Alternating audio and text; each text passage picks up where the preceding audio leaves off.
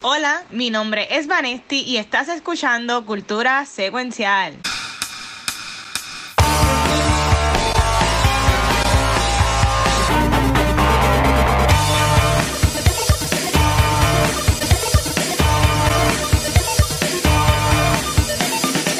Saludos Corillo y bienvenidos a otro episodio de Cultura Secuencial. Yo soy Vanesti y venimos con un episodio donde hicimos que el Watcher viera algo de horror y no es Hubie Halloween este.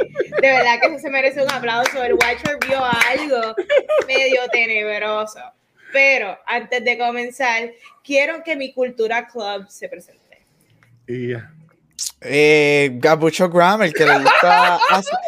El que, ah, el que hace, ayer fue que vio el memory, o hace dos o tres días, cuando asustó al Watcher con mi amiga en la vuelta. Diablo, si a, la, si a la madre ese video, epic mira. Moment, epic moment. Eso tiene que ser un real, haz un real con hay, que buscar ese, hay que buscar ese video, pero nada, yo después busco el clip, pero yo, yo me acuerdo de que Gabriel estaba jodiendo mucho con la puerta y con la puerta, y con la puerta hasta que está no. Yo poco me. Ese fuiste tú el que llevaba semanas antes. Mira, si es esa puerta que me da cosas.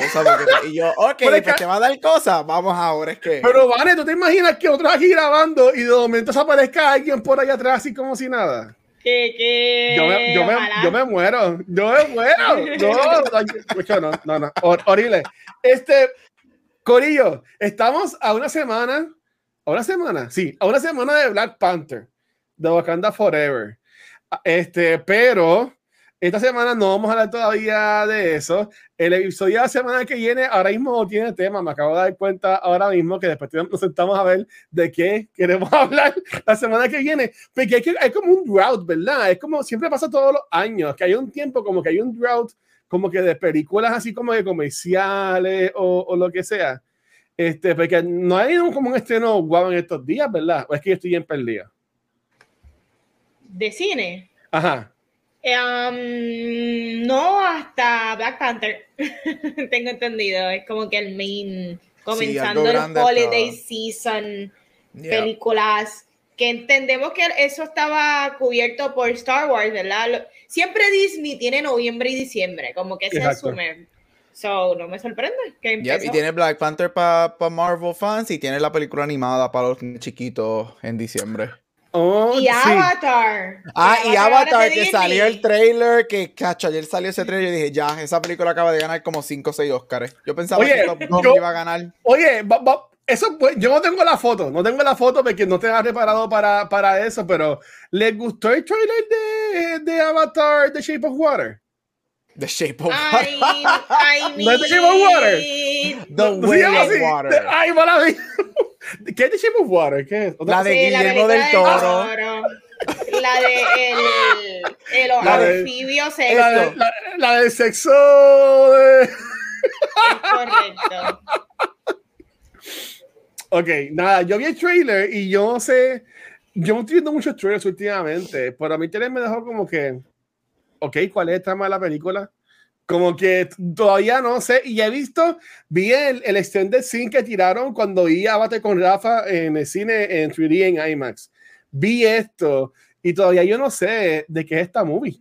Lo que, lo que sé es que escuchaba a Sam Worthington decir Our family is our fortress o algo así, como mil veces ya en los trailers y me tiene cansado. I have no clue tampoco de qué es la película. Um, entiendo que la voy a ver 3D IMAX, tú sabes, for the event of it. A mí me encantaría que me sorprenda la historia, que diga diantre, o sea, que, que uno vaya por los graphics y termine hablando bien de la historia. Eso sería como que, holy, sería lo que, se, como que, lo que no me espero. Yo me espero, yo espero que se vea brutal, pero no, nada, no sé qué es esto, no sé qué es esto.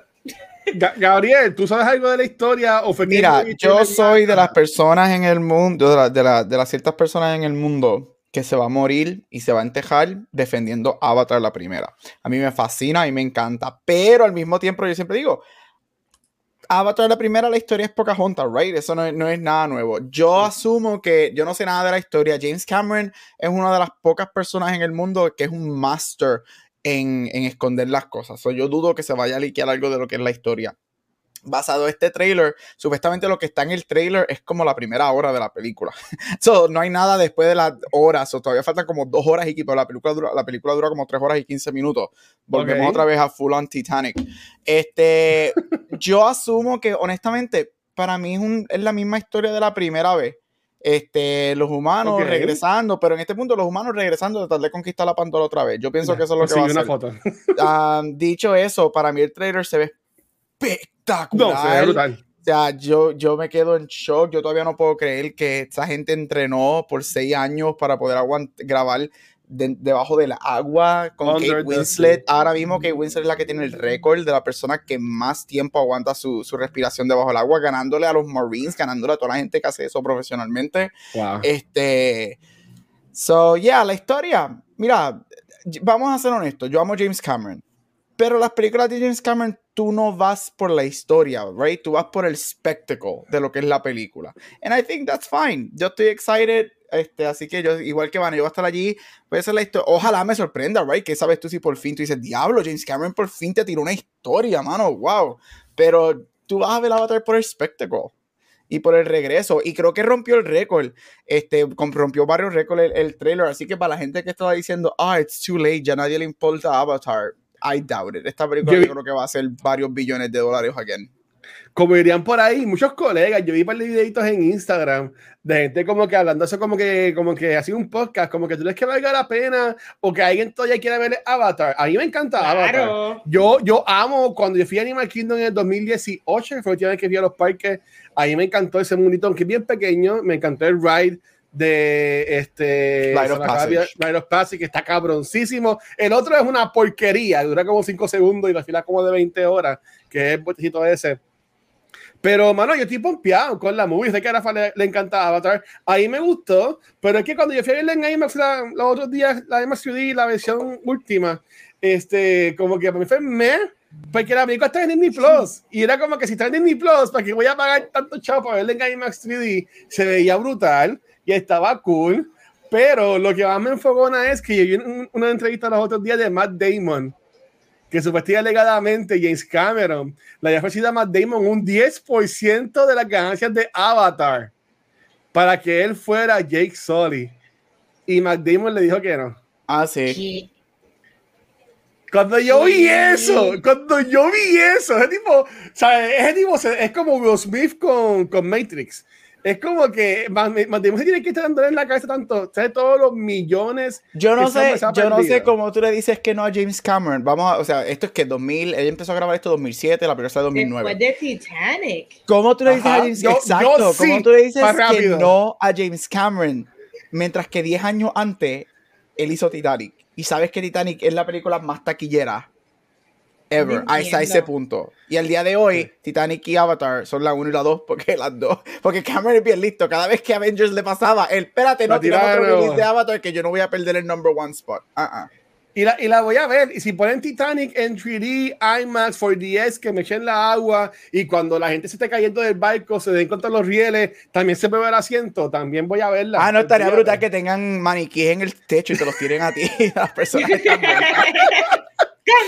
Mira, ok, pero pues, para ir con los temas, otro que también dijo que no, última, recientemente fue Henry Cavill, Corillo, Uh, para sí. la próxima temporada de The Witcher.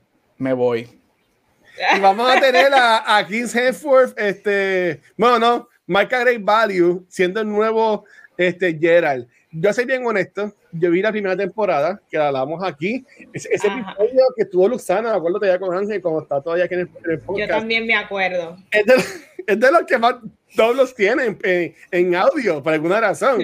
Este, pero, pero yo siempre eh, digo que a mí me gustó un montón la primera temporada. La segunda temporada, por alguna razón, no la vi.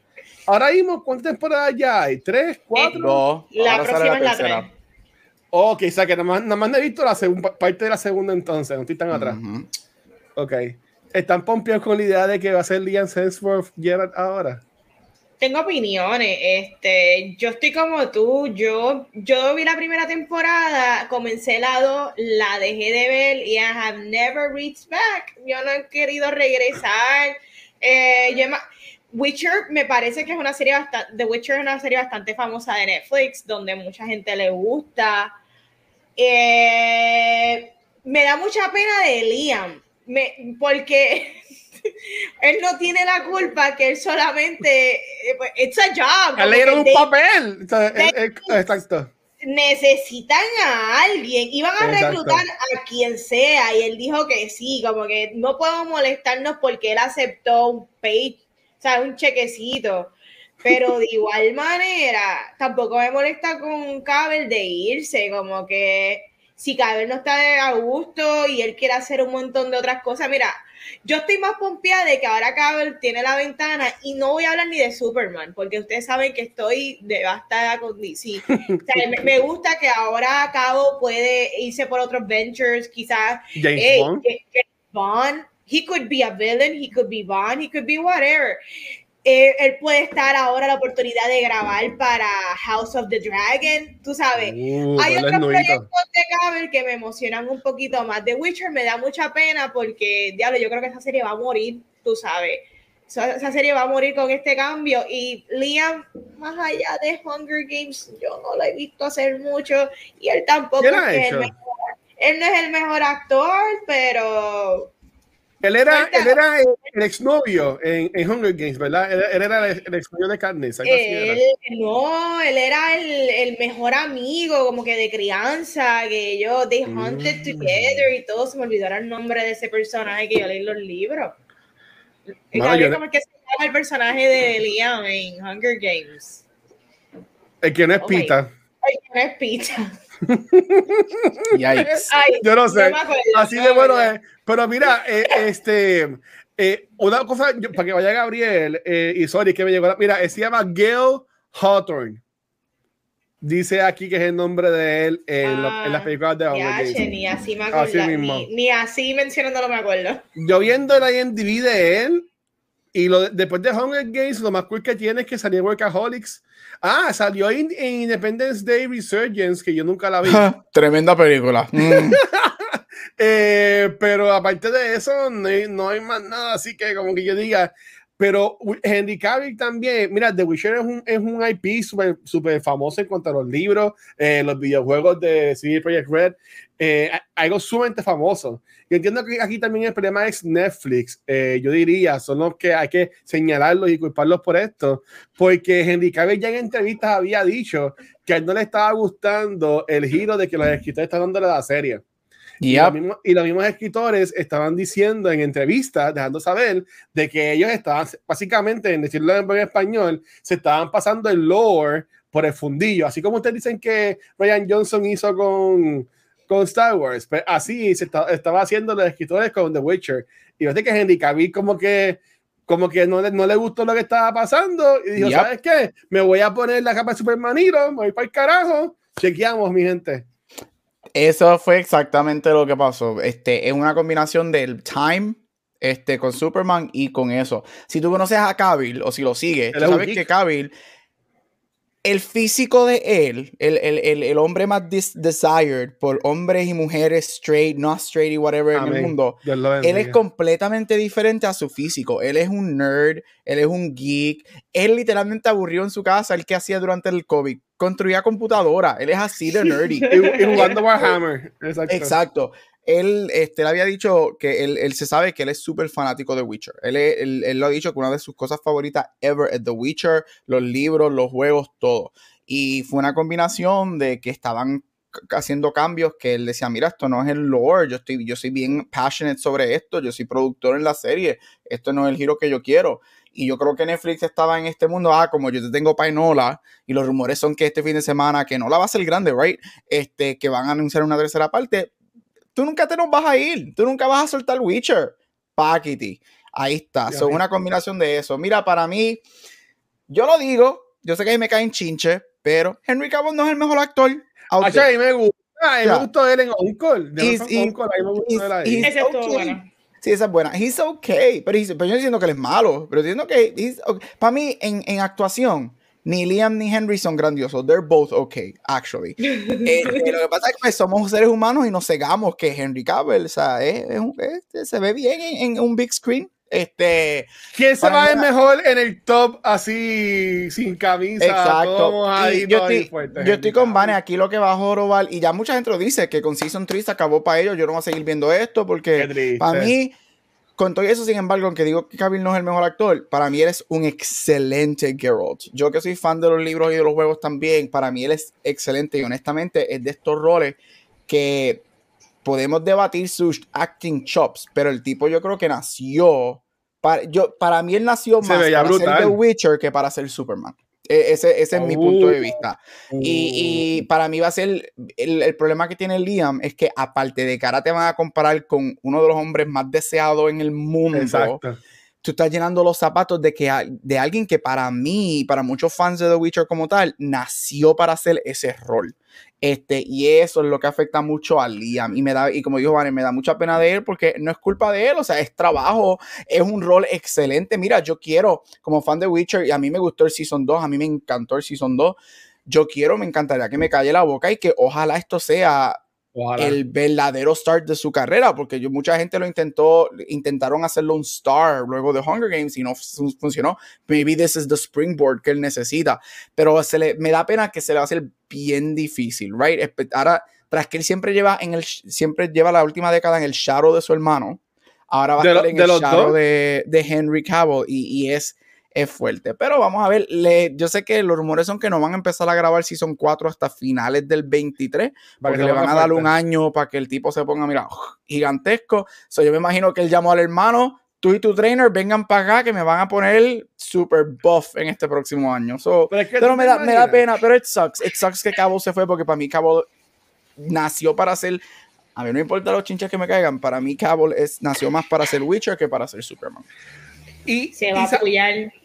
No, eh, pues tú sabes qué ellos van a hacer. Nos van a dar el, a Liam el nuito. Como que, ah, que no pudimos Nos van a mucho de enseñar el. Witcher. Le van a Nos van a enseñar el el Witcher. Nos van a enseñar el Witcher. Mira. Lo único que yo regreso a la serie por ese Witcher. La foto. Ah, mira, pues yo, iba- yo- yo- yo iba a decir, Tyler Hoechlin es Superman de, de WB, por decirlo así, en la, en la serie, y él, después que Henry Cavill tenía como que el manto, la serie es bastante reconocida, so que maybe le va, le va igual también declarando, ¿verdad? Echándole por lo menos algo de suerte a Liam con esto de, de, de Witcher. Yo espero, mano. Y a mí Tyler me encanta como Superman. A mí me no, no gusta he visto la serie. Yo Pues he sí visto que la serie. Él es bien budusquito, ¿verdad? Sí, Ese Él- mismo. Él, es el que estuvo en Teen Wolf también, Tyler sí. Hoechlin. Sí, El, el que, que salieron las fotos y es como que Ah. boom, mami, y Chacón se queda corta. Este, él es muy bueno, es muy bueno. Mira, ya, mira, a mí Henry Cavill Bones, Bones of ¿quién- Steel. Bones of ¿Quién, Steel, exacto. ¿Quién no quiere ver a Henry Cavill en su televisión? O en Hello, Henry Cavill es una de las pocas personas en el mundo que clocks his arms. Mission Impossible, si te acuerdas, espérate, clac, clac, vamos aquí a pelear. O sea, mano, pero, it, you know, it sucks para mí. A mí, y mirándolo de Netflix, que nosotros aquí hablamos mucho de Netflix y whatever. eh, Netflix se conoce porque trae estrellas, right? They bring stars, they bring talent, they bring directors, they bring writers. Esto es una pérdida grande para Netflix. Este show no tiene una estrella ahora mismo. O sea, No y, no una. solamente el show, es, es un crack para mí, yo lo veo de esa manera, es un mini crack en el Netflix World cuando tú tienes a Henry Cavill, una de las personas más deseadas en el mundo, que nadie le importa si actúa bien o mal, tú vas a ver todo lo que hace Henry Cavill más que para ver Henry Cavill, es una pérdida para ellos. A mí me sorprende que Netflix se dejó, dejó perder a, a, a de la manera que lo hicieron.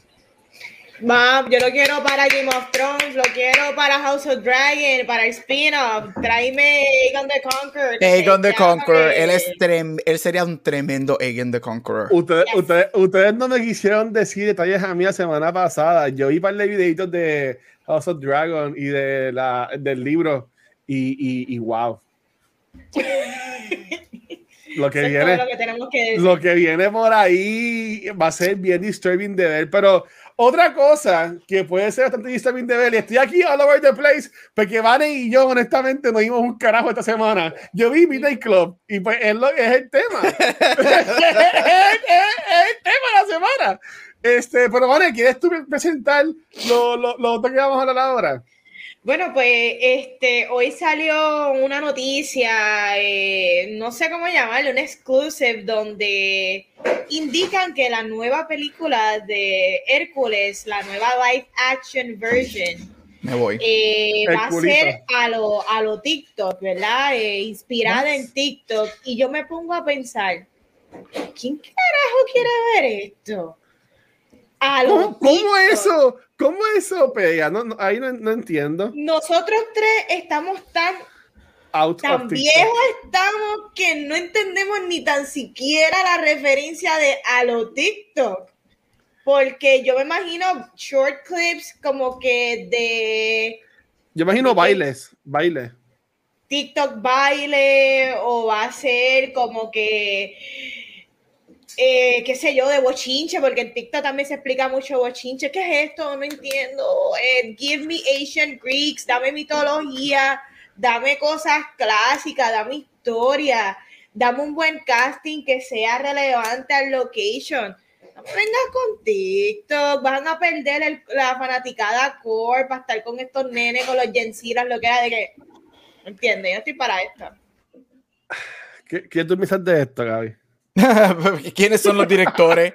¿Quiénes son los directores de esa película? Los Russo Brothers. Pero no Los era Guy Ritchie, no era Guy No. Ritchie que iba a dirigir la No, película Guy de Ritchie, no. Son los Russo Brothers. Y los Russo Brothers lo que han hecho después de eh, cada película que los Russo Brothers han hecho después de Endgame ha sido senda mierda. Oye, The Great Man no estuvo tan mala. mierda. Y eso es lo que va a hacer esta película. Cuando yo vi que ellos van a hacer una película de Hércules Live, que Hércules, estamos hablando de que está- es el Renaissance, right? El. Renaissance de Disney, inspirada en TikTok. Ya yo me imaginé a Hércules, Megara muriendo y Hércules grabándose así, uy, bailando y haciendo las canciones. What No. the fuck? Es un asco. Alejen. Es, es un desastre. Saquen a, es que yo no sé, yo no sé, de, de verdad. Válgame. Es Yo que no tengo mucho que decir. canción, la de No chance, no way, I won't say, pero la TikTok. I'm in love. Ay, es- Ah, Hay es- una es que canción en Hércules que son muchas mujeres cantando, ¿verdad? Las, las musas. Pues yo, yo cuando pienso TikTok, baby, es eso, que las canciones van a ser así como que con bailecitos y whatever, pero es que no, no, no, no sé cómo es que pegan una cosa con la... con- digo, porque yo leí la noticia de que ah, es como que experimental, pero ¿por qué la gente, qué, qué le pasa a la gente que ellos, ellos quieren coger algo que ya está hecho y lo quieren cambiar? ¿sabes? Y la segunda vez que lo digo en el episodio de hoy, como Ryan Johnson, ah, yo quiero ponerle mi stamp a Star Wars. Este, porque ellos van a coger Hércules y lo van a poner este, algo experimental, porque no hacen la película y ya, porque siempre tienen que estar queriendo ponerle cositas para cambiarlo, que lo que va a hacer es que va a encojonar a la gente. Mira, típicamente cuando hacen cosas que son bien del momento, they don't age well, ¿me entiendes? Las cosas que los, los verdaderos classics es porque traen cosas universales que no importa qué generación lo esté viendo, es relevante y te hace sentido. Pero un TikTok, por favor, esa película en cinco años va a ser irrelevante. Pues, pero a la misma Exacto. vez puedo estar hablando una basofia increíble porque nosotros hemos también criticado eh, que Joker 2 va a ser un musical. Eh, O sea, como que we don't get it. Pues yo confío en Todd Phillips. Eh, sí, pero a la misma vez, maybe this doesn't make sense y como que maybe it could, I don't know, no sé. No estoy vendida, de hecho no la quiero ni ver así. Ya, estoy contigo, Vane, de verdad, mano. Porque por más que podemos decir que Lion King fue una porquería, este, que Beauty and the Beast no fue grandiosa, whatever, pero se quedaron, aunque le añadieron cosas, se quedaron dentro del espíritu del original. Quédate, el Disney Renaissance es icónico. Por más que la película sea mala, cada película del Renaissance te va a hacer un billón de dólares. Tú no tienes por qué appeal forzadamente a una generación que como dijo Vane, el TikTok se va a ir en dos o tres años, mano. No hay ninguna necesidad. Danos Hercules, lo que queremos ver Hercules, en live Hercules. version. Es- yo no sé, mano, pero pues, again. Russo ¿Será, Brothers, ¿será Henry Cavill Hércules? No, jamás. Yo espero que sea alguien desconocido. Ay, Dios mío. Yo espero que hagan, que tenga sentido. Como el, Ay, el- el de High School, el de High School Musical, que está, que se puyó hasta el fundillo, parece. Zac Está- Efron. está- está- Zac Efron está muy viejo. O sea, fuerte. es que se, Hércules se supone en esa película que sea un teenager. Chamaco, es, Ay, es que no of- sea- es un coming of age story. si Que no sea el de, el de Black Adam, que no sea el chamaco este, no a Centella. Ay, no. Por No, favor, no, no, no. favor. ¿A quién ustedes castearían para Hércules? Mm, that's an interest. Es que yo, yo me iría por Mm. alguien que fuera relativamente nuevo. Al, al, al, al cham- Uh, espérate, ok, ok. De una serie. No me sé, no me sé el nombre, no me sé el nombre. Eh, hablamos de Heartstoppers, del, de que era como que deportista. Ah, este Sí, del fuertecito. qué chulito. Sí. Él, que él yo lo he visto mucho en Twitter recientemente, porque no sé qué pasó, mi amiga Gabriela aquí sabe. No, Y chacho, no sé si fue hablar, no sé si quieren otro- hablar de eso aquí, pero pasó un revolú, no sé qué pasó, pero él llevaba tiempo fuera de Twitter y yo, yo seguía a él y me salió que volvió otra vez diciendo como que, ah, eh, básicamente diciendo que era bisexual. Como que lo hayan obligado a decirlo. Como que no, no entendí qué fue, cuál fue el revolú con él. ¿Cómo se llama él? No, buscar el nombre de él. Kit, mierda. Kit, Con- Kit Connor. A mí me encantó él. A mí me encantó Él, él se, en fíjate, Heartstopper. él sería muy buen Hércules porque él está entrenado, él viene del teatro, so he's trained in singing and dancing. Este, sabes que todos los actores británicos están, no es como en América que se entrenan en una cosa, los Son los británicos mejores. están entrenados en todo, teatro, películas, dance, whatever. Mira lo que pasó con él es que, mano, hasta, hasta las personas, hasta los minorities son unos HP y nosotros nunca vamos a estar contentos. Él, pues obviamente, he portrays a bisexual character en Heartstopper. Este, todo el mundo, todo el demás, todos los demás young actors, um, are openly queer, eh, sea trans o gay o non-binary, whatever, y él era el único que no habían hecho, y pues la gente, como En quieren, for- quieren forzar ciertas cosas, llevan desde que salió el show, poniéndolo a él como un queer baiter, que queer baiter es cuando un Harry Styles, right, que este, hace cosas para la, Queer. para la Wow. comunidad queer, pero no son queer. Y lo llevaban acusando de queer baiting, hostigándolo, atacándolo. Por eso es que él coge el break de Twitter y whatever. Y Oh se convirtió en un punto de bullying. Y hasta el punto de que, mira, they broke him y they forced him to come out para que las cosas pararan. Y yo creo que es bien triste porque se Wow. nota que, mano, did you see the show? Porque el show no es sobre eso y te estás poniendo a hacer esa, esa literalmente eso, eso es el story del personaje de él en el show. Pero ya, eh, la gente se puso con el queerbaiting a hostigarlo y se fue, like, it was bad. El punto de, como dijo Watcher, se fue de Twitter por varios meses y Sí. regresó entonces esta semana Wow. diciendo, mira, I'm here, I'm by, whatever, you didn't see the show. Eso me rompe el alma que, que, que fue de esa manera, pero hopefully he finds peace. Y están grabando el segundo season de Heartstopper mismo, so. Pero- No. Oye, no sé si decir esto. Pues nada, aquí no me cancelan. Bueno, la semana pasada me cagué en la madre de la gente que vio, que le gustó la cara. A ti te cancelan todos los días. Eso, es, exacto. es obligatorio. Ay, carajo, lo voy a decir. Este, desde ahora pido disculpas. Es obligatorio que si es un personaje homosexual, el actor o actriz tiene que ser homosexual. No, yo, yo como alguien, y sorry, Vane, me, me metí súper rápido. Ah, como no. alguien que, que se identifica, yo, o sea, yo soy gay, yo soy queer, yo me identifico con la sombrera, para mí eso no debe ser. Para mí sí, si tú estás, si tú eres una, si tú estás, si es un personaje trans, para mí sí debería ser un actor o una actriz trans. Bueno, la, la trans era trans, porque ella, ella Ah, era no, hacer sí, en Heartstopper, Tyler pero digo en general, pero digo en general, si tú estás por para mí, sí, personas que no son trans no deberían para mí, no deberían estar portraying trans characters y personas que son o personajes que son súper fem, effeminate, afeminado, este y cosas así tampoco deberían ser personas que son de esa manera porque es una discusión bien larga. Pero yo no soy del mindset que si es un personaje gay tiene que ser una persona gay. No. Este, que sería ideal para muchas cosas, sí, pero no siempre. Siempre y cuando se haga de forma correcta, right? Se haga, una, se haga de una manera sensible, se haga de una manera sensibilidad. Hay muchos actores que son straight y para mí han hecho excelentes roles gay. En los 90 tú tenías a alguien como Robin Williams, Tom que Hanks. para la familia, Tom Hanks, que para, o sea, no solo los queers, esas películas eran, usted tenga. Hoy en día tú tienes a, ay Dios mío, van, ayúdame, The Crown, este, mi papizón con el orejoncito. Sí, eh, sí, el orejón. eh, Connor, Co- eh, o- ah, tam- O'Connor. sí, pero. ¿cómo Voy, que voy, voy, voy, voy, olvidó, Dios mío, mi, mi papizón con orejón de The Crown que ganó el Emmy. El orejón. Matt Smith. No. Charles. Eh, Charles, el que hace de. de- El caso de Charles. El fiance de Charles. Josh O'Connor. Josh O'Connor.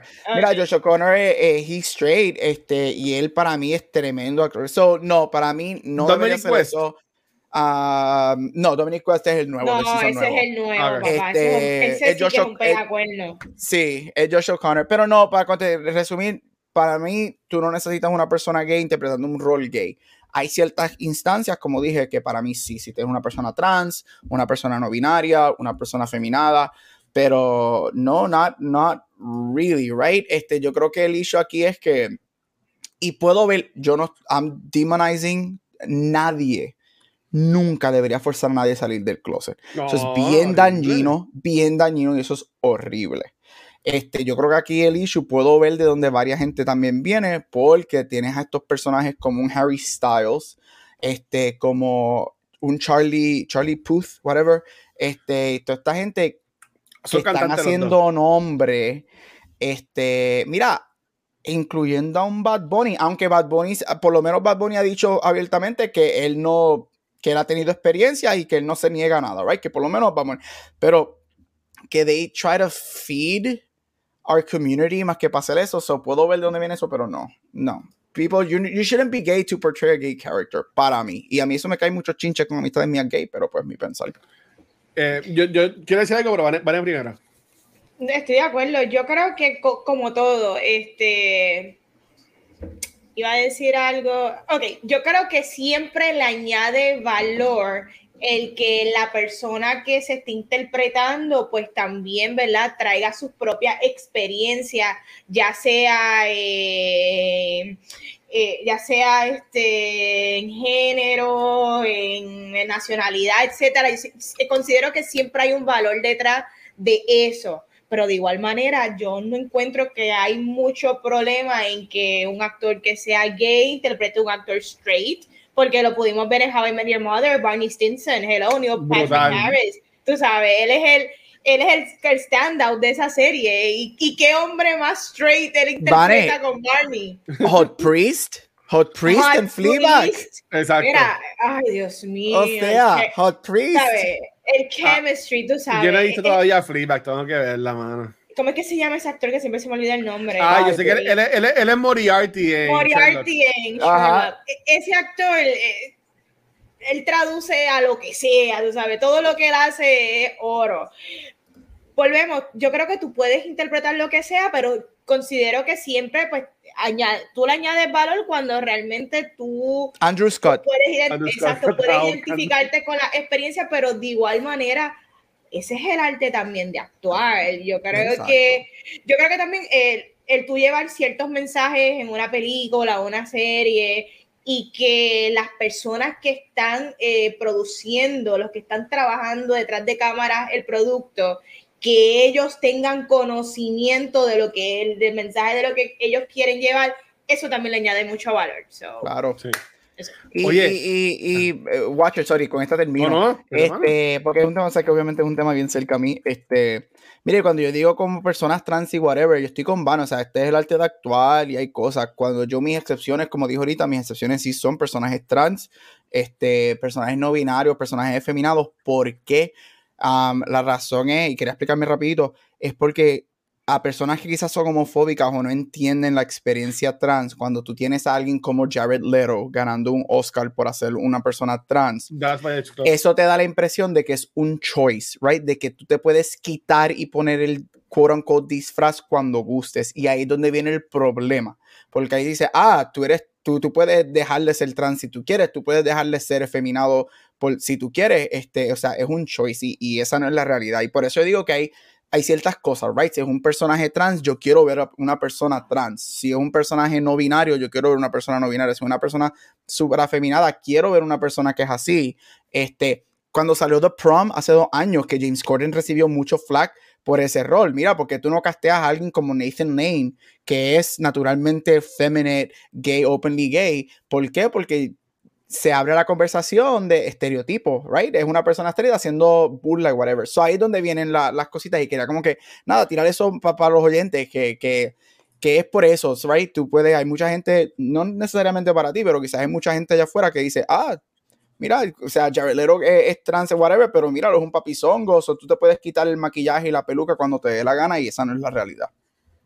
Sí, yo, yo le a comentar de, de nuevo, no, tampoco como que no quiero decir algo, ¿sabes? Como que no, me quiero portar bien en, los programas, este, pero en el mismo Midnight Club, mismo Midnight Club, este, tenemos el, personaje de Spencer, que sí es openly gay, pero tenemos el personaje de Kevin, que se puede entender que es straight en la serie, pero en muchos de los stories que cuentan, él hace de, de, de persona eh, gay. En, uno de los cuentos, él hasta se besa con, con, con, el, con actor que hace de Spencer.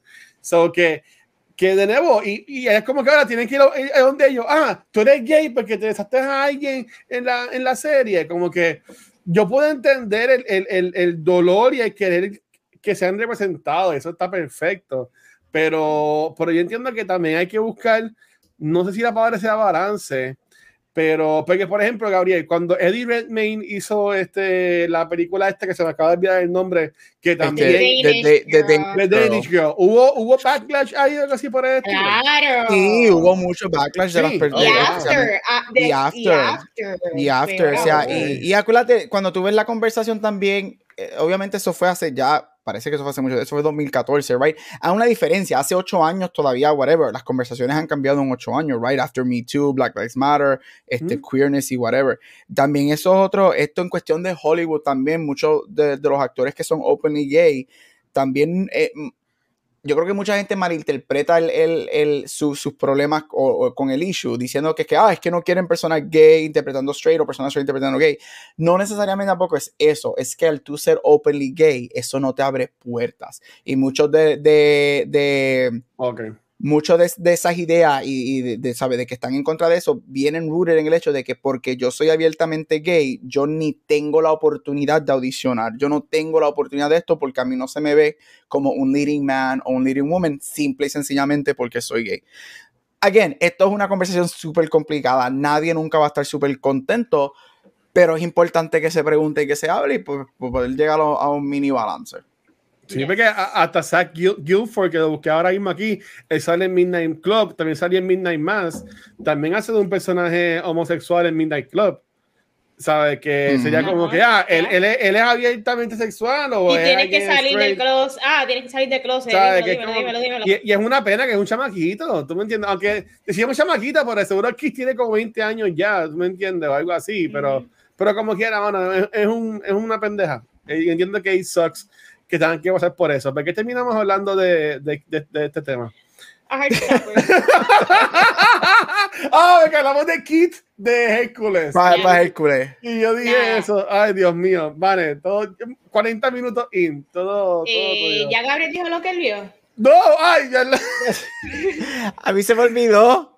Yo lo tengo ahí, lo puedo, lo, puedo enseñar si quieres, Gabriel. Gabriel, y tú, mi amor, ¿qué has visto? ¿Tú Mira, rapidito, hablando de actores, hablando de actores queer y de series queer, salió el segundo season de Young Royals. Yo creo que yo mencioné aquí el primer season que yo lo había visto en algún que has visto.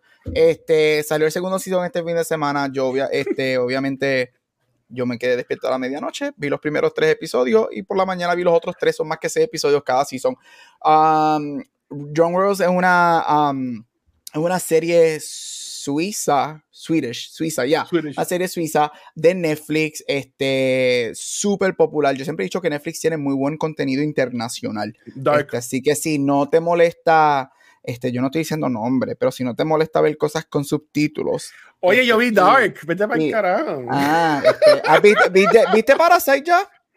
Y Dark, Ok, gracias. de Netflix. Este, mira, Young Rose es una serie suiza que cuenta la historia de este príncipe en un boarding school que pasan por muchas cosas y le toca heredar el trono, sin embargo, él es gay. Y en el primer season, él se enamora de un classmate, tienen una relación, lo graban y se alguien filtra el video y ahora en el segundo season están bregando con ese oh, aftermath de The Crown um, escondiendo este, el, el, el, video y todo lo que una monarquía hace para proteger la imagen de la monarquía.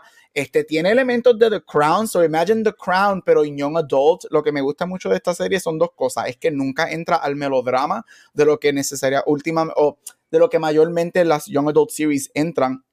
Y segundo, es que esto es también un buen ejemplo de, de, personas que son actively queer o identifican queer y hay una autenticidad y una química, especialmente entre estos los dos actores principales. Este, y esta serie también ha sido muy bien recibida por cast people that are young and that look, and that look young. No es elite casting 40 year olds playing 16 year olds. Este, pero mira, si no lo has visto, es súper buena. Again, si no te molesta ver series con subtítulos, Young Royals, cada season lo que tiene son 6 episodios. So, los ves súper rápido. Así que Young Royals está en Netflix por si la quieres ver. Más queer content. Yo siempre digo, mira, vean, dale, dale click los dos minutos que Netflix usa para, el, para la data para que nos den más queer content. Sí, hablando de contenido internacional, de los creadores de Dark, Viene también una serie nueva que se llama 1988, que mucha la gente que salió en Dark van a salir, estoy pompeado. Para, para, verla, para verla dub en inglés, porque no, no, no la voy a ver, creo que es rusa. Eso, eso es ruso, con es subtítulos, alemana. No la, no la, yo, la veo, yo la veo dub, pero pues paso a paso, poco a poco. Bueno, pues por lo que veo, vamos straight again towards Gabriel. Gabriel, cuéntanos, eh, ¿con qué vienes en Our Spotlight? Esto es una falta de respeto. Mira, again, vamos rapidito porque ya llevamos cuánto, 17 horas aquí. Este, y eso que nadie, y eso que nadie más vio algo. Imagínate si hubiésemos añadido que vimos. Ay, no, así no se puede. Así no se puede. Mira, rapidito, sigo con mi serie de las actrices que han ganado el Oscar. Este y vamos, seguimos en los 90 con cuatro. Hoy voy rapidito porque tengo cuatro. Así que la primera que voy a mencionar es la ganadora de 1993 por la película The Piano, Holly Hunter. Holly Hunter gana por este period drama piece, este, en donde tenemos el primer major film role también de Anna Paquin. Este, que ha interpretado Rogue, True Blood, entre otros, este, dirigida y escrita por Jane Campion, que Jane Campion a principios de este año gana el Oscar de director um, por dirigir la película The Power of the Dog. En esta película ella gana el Oscar de eh, mejor um, script, este guion original, este no, guion adaptado, discúlpame. Este, mira, esto cuenta la historia de una mujer este, que elige no hablar por sus circunstancias. Ella es vendida por su padre a, un hombre para que se case. Este, y junto con su hija se mudan a un remote part de New Zealand. Este, y ella es una pianista este, en excelencia, una tremenda música.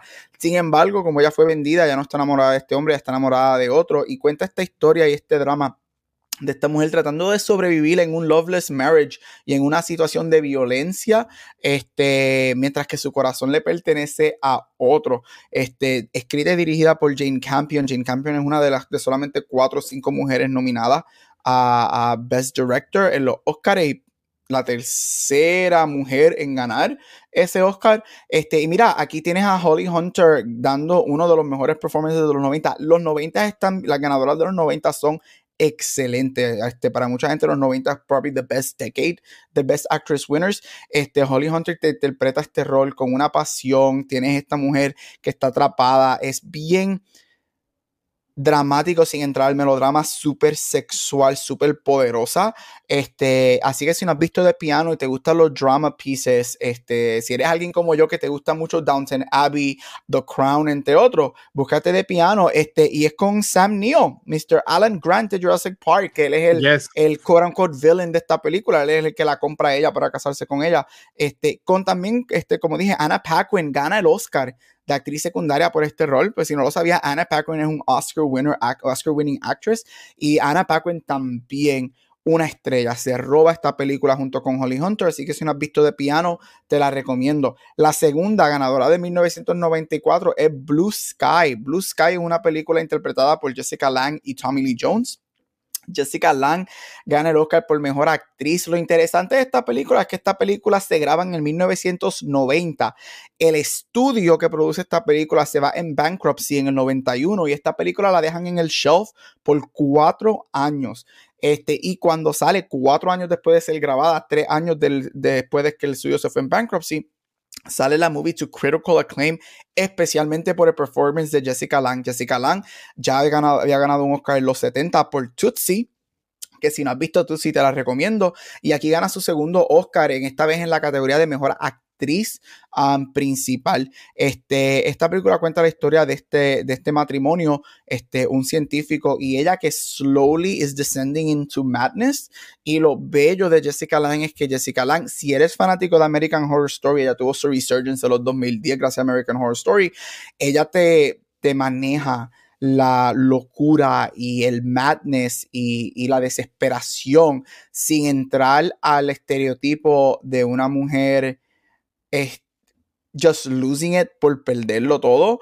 Uh, and it's really, really strong. Este, Jessica Lange es una de estas pocas personas que arrasa ese season ganando todos los awards. Y Jessica Lange es una de solamente 24 personas en el mundo que han ganado lo que se conoce el Triple Crown of Acting. So ella tiene un Emmy, un Tony y un Oscar por actuación. Así que si no has visto Blue Sky, te la recomiendo. La tercera película, Susan Sarandon. Susan Sarandon gana en 1995 por la película Dead Man Walking. También un ícono de lo que es actuación de los 90. Este, esta película interpretada por Susan Sarandon y Sean Penn, dirigida por Tim Robbins, cuenta la historia del personaje de Susan Sarandon, que es Sister Helen Prejean, que es una, una monja, este, y la relación que ella crea con el personaje de Sean Penn, que es un asesino que está en Death Row um, por, el asesinato, por el asesinato de varios niños. Este, y Susan Sarandon aquí es excelente, te da este portrayal de esta mujer, de esta, de esta hermana este, que nunca te entra nuevamente a los estereotipos religiosos y humaniza mucho um, lo que ella hace en su profesión y creando esta relación um, con Sean Penn. Esta película fue nominada a varios Oscars, ganando dos. Este, así que si no has visto Dead Man Walking y quieres una película que es más somber, este, es, full, es llena de diálogo, eso no es para todo el mundo, pero si te gusta ese tipo de película, Dead Man Walking es para ti. Y para terminar, la ganadora de 1996 una persona que es la primera vez que la voy a mencionar, pero próximamente la voy a mencionar dos veces más porque es una de las pocas personas que tiene tres Óscares en la misma categoría y es Frances McDormand por Fargo.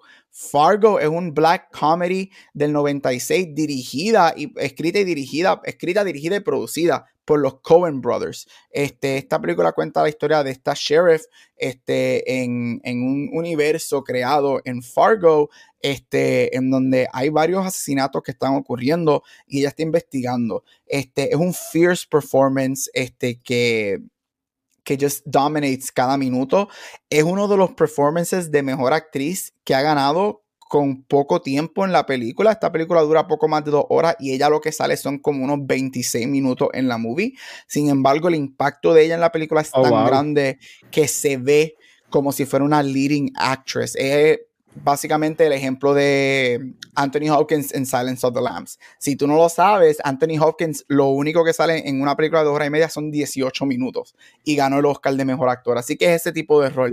Este, Fargo se convirtió en una de las películas mejores de los 90 e incluso abrió el universo en, televisión. Hay un anthology series de Fargo en FX que ya creo que van para su cuarto o quinto season, ganadora de número Emmys, este, producida por los Coen Brothers. Así que sí, si te gusta este black dark comedy, como Three Billboards, actually, interpretada por Frances McDormand también, te recomiendo Fargo. Así que The Piano, Blue Sky, Dead Man Walking y Fargo, um, go watch them, tremendos performances. Y con esto termino. Por Qué gracias, Gabriel. Frances McDormand es la MVP. A mí me gusta mucho ella. Tremenda, tremenda actriz. Yo tengo miedo cada vez que ella saca una película porque yo siento ahí ella va a ganar, que chavienda, se echaron todo el resto de las actrices porque ella va a ganar. Este, dale break, Francis, como que Mira, yo llegué a ver um, la primera temporada de, de, Fargo, que creo que son cuatro, eso era de FX. Y muy bueno, de verdad, no sé por qué no continúe viéndola. De hecho, I could like, pick it up again. Es muy buena. Yo nunca he visto Fargo, no, no sé. Es muy buena, es muy buena. El primer season sigue siendo el mejor, pero eh, algo que Fargo sí tiene bueno son las actuaciones. Like Ewan McGregor sale en uno de los seasons que hace. ¿Verdad? ah, pues ya lo hace, el, él hace hermano gemelo. Él hace dos roles. Este, tienes a Kristen Dunst, tienes a Jesse Plemons en varios seasons. Eh, eh, la, la, algo que tiene excelente cada season son las actuaciones. Yes, deberías de ver la Watcher, pienso que te va a gustar. Sale este Martin Freeman. Eh, Martin Freeman también sale. Sí. Ya, sale, sale gente cool entonces. Eso está show. En Hulu. Billy Bob. ¿Está en Hulu eso? Está en Hulu, Yo creo, creo. sí, está en Hulu. Sí, Si que no si está en Hulu. FX, yo creo que FX está con Hulu. Se supone. Yo entendería que sí, pero quién sabe. Ya, y cada, cada season es diferente. So, es un, es un, como, como si fuera American Horror Story, es un anthology.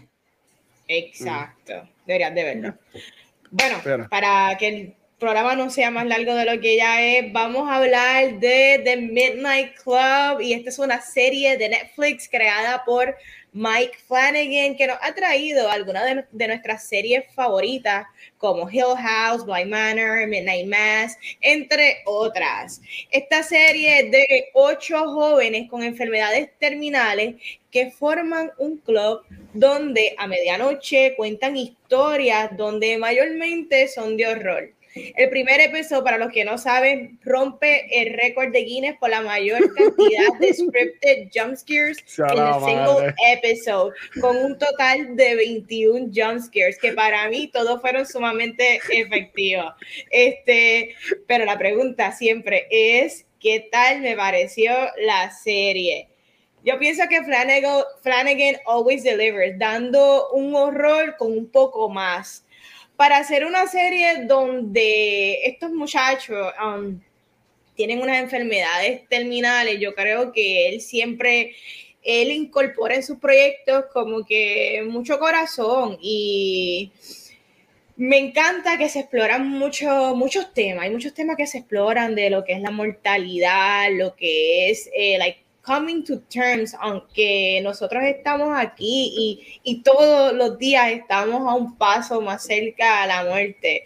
Yo creo que, que lo trabajan muy bien. Eh, Flanagan, de, de, definitivamente, si hay un horror bueno que el Watcher puede ver esto y está súper recomendado. Sí. Cosas que, que siento que la serie, eh, la serie no es perfecta, este, y tiene cierta, en ciertos momentos se siente repetitivo y en varios momentos eh, la protagonista me sacaba de quicio. Este, me sacaba de quicio la protagonista, pero a la misma vez entendía el tipo de personaje que estaban creando. Este, pero sin duda, para mí, lo más que brilla la serie es en estas pequeñas historias que nos van contando los chicos. Yo creo que se abre un mundo donde Flanagan puede jugar con un montón de subgéneros. Me encanta cómo él incorpora el elemento sci-fi y siento que, oye, ahí me gustaría ver un proyectito de Flanagan tocando este fantasy, sci-fi y todas esas cosas. Flanagan siempre se destaca por la calidad de la producción, eh, las buenas actuaciones que él le puede que le saca a los actores y sin duda eh, crea unas historias que se sienten intertwined y que siempre eh, hay una enseñanza detrás, no es solamente no es solamente on the surface, él no se queda con los jumpscares nada más, él sabe cómo tú hacerte conectar, sentir empatía, el, que te importe los personajes, aún así todavía no descubrimos cuál es su endgame y qué es lo que él quiere hacer. Para mí, eh, yo quiero ver más cosas de Flanagan, me encanta que él siga soltando una serie todos los años con Netflix y me gustaría verlo hacer más cosas. Definitivamente soy fanática de él y chicos, ¿qué tal les pareció The Midnight Club? Mira, a mí me encantó. Este Flanagan, yo lo digo, Flanagan es un modern horror father, de verdad. Este, cuando tú tienes a Stephen King praising la serie, tú sabes que lo estás haciendo bien. Este, a mí me encantó mucho. A mí me gusta, me gusta, a mí me gusta mucho Flanagan porque yo creo que Flanagan subverts expectations. Este, esto es bien diferente a lo que él ha hecho anteriormente. Él no subverted expectations con Blind Manor. Fue completamente diferente a lo que estábamos esperando y, y, y, el episodio trajo una discusión bien interesante y lo mismo lo acaba de hacer aquí, right? Esto para mí es un horror elevated Are You Afraid of the Dark? Este, que, que sí, me encanta. Sí. Este, o sea, las historias son excelentes. Él, él trae estrellas al mainstream, o sea, todo, para mí, todo el cast. Él hace los, estrellas. Sí, de los muchachos son excelentes. Me encanta que, a diferencia de um, Midnight Mass, Blind Manor, Hill House y el año que viene, que viene este, la adaptación nueva de Poe, este, aquí el center stage son los niños y él trae a sus actores con que él trabaja normalmente y los pone en uno que otro episodio. Este, y tienes a la fantástica, Dios mío, ¿cuál es el nombre de ella? Tienes a la fantástica Samantha Sloyan, que ella la vi el año pasado en Midnight Mass. y aquí esa, ella es excelente. Este, Zach Gifford, Guilford, que se roba el rol del enfermero. Mira, esto me encanta. me encanta. It's scary. Este, no estoy con Vane. Para mí, los jumpscares de ese primer episodio, todos funcionan. Si tú, ustedes hubieran visto cómo Watcher nos tenía nosotros el, el, chat explotado este, viendo ese episodio, este, pero everything works. Y yo creo que, como dijo Vane, él, él, él presta tanta atención a la atmósfera y él crea un sentido que tú como audiencia estás ahí metido con ello. Y me encanta. Algo que Young Adult um, Young Adult Series tienen es que bien fácilmente se pueden entrar a lo melodramático, right? Es bien fácil porque son adolescentes y las historias se prestan para eso. Sin embargo, yo nunca sentí eso con esta serie. Yo sentí que llegaban a, en ciertas cosas, llegan a la línea, pero nunca la cruzan de, de ponerse al estereotipo de Young Adult Series. Me encantó. Me gusta que, a diferencia de lo que la ha hecho anteriormente, esto es un series. So vamos a tener um, bueno, oficialmente no, no he hecho nada, pero se rumora que vienen, que, van a, darnos más season de esto, que son lo que le están um, intending con esta serie. Creo que él había dicho que le está intending hacerlo, le gustaría hacer tres seasons de este show, aunque esa es la historia, la historia que él tiene. Este, y ahí fue excelente y terminan un cliffhanger buenísimo, como dijo Vani, con esta, y hablaremos mismo, imagino que en detalle, lo que brilla aquí, que a mí me encanta la historia principal, pero aquí lo que brilla son las mini historias. Las historias son excelentes, todas, de verdad, todas las historias a mí me encantaron. Este, y de verdad que eh, es, esas partes cuando se van a los stories, ahí es cuando brilla este show como, como me gusta que brille. Mira, yo tengo miedo por esto que voy a decir, pero a mí Midnight Club no me asustó. Mucho. me asustó. Eh, yo entiendo que lo peor es el primer episodio. Este, y, y, lo malo, lo malo es, lo malo es que, porque Gabriel haya mencionado lo de los jumpscares, pues yo pensaba que era en el segundo, tercer episodio. Pero cuando el cabrón está en esa calle y empieza a ver ¡pam! ¡pam! Yo, yo, yo decía, ya, ya como que yo, yo, estaba, yo miraba para otro lado, porque era como que, y eran corridos, y eran corridos, y yo, Dios mío, ¿qué es esto? ¿Sabes? Como que, pero fíjate, esa parte, no sé si, no sé si fue porque fueron muchos corridos, pero como que ya lo último, como que ya no estaba, ya yo hasta me lo esperaba, como que no. Y después de ahí, cada vez que venía el jumpscare, como siempre le ponía el efecto de sonido, como que para mí que perdía como que la, la esencia del jumpscare, no sé, y como que no me está, está asustando mucho. Tengo miedo en decir que maybe me estoy como que acoplando a esto de misterio, pero no sé. No quiero decir nada porque no me van a obligar a ver Barbarian y esas cosas. Pero a mí Midnight Club. Que sepas tú. A mí Midnight Club, a mí Midnight Club no me, no me, no me asustó, mano. O sea, sí hubo partes, pero no era, no era como, por ejemplo, Haunting on Hill House. Haunting on Hill House, sí, eh, cuando yo le pregunté a Gabriel, yo me acuerdo que yo dije, Gabriel, esta serie tiene ese momento que están en el carro que de momento sale la gritona, el Ben Nady gritando en el medio del carro. Y, y, como que yo entiendo que esta set, que el Club no tuvo ese momento. Como que ese momento de que puñeta, ¿sabes? Como que ese momento de que cabrón, de que te asusta bien brutal, como que no, pero yo amé esta serie, a mí me encantó, es bien young adult, ¿sabes?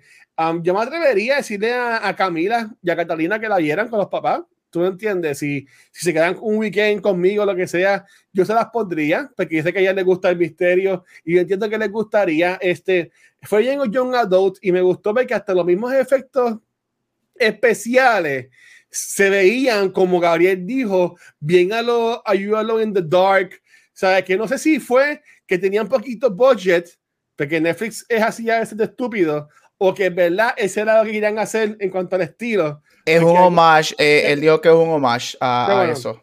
Que ese, es el feeling que ellos querían. Pero les quedó, les, quedó espectacular. A mí me encantó la serie, honestamente. Eh, sí espero, como mencionó Gabriel y también mencionó Vanesti al principio, de, como íbamos a grabar, de que queremos más seasons, obviamente como termina con este cliffhanger, pero también entiendo que es buena, pues que así le das pre para descansar al corrillo de él.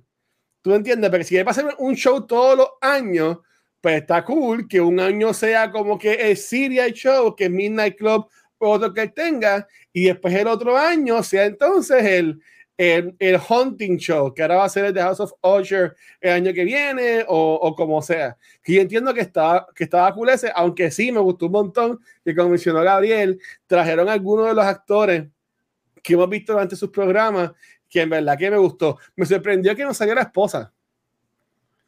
Eh, Oye, ¿verdad? ella sale en todos los shows. Ella yo creo que se llama Kate Siegel, creo. Sí, eh, sí, así en Instagram. A mí me encanta ella. Y, sí. y, me hizo falta.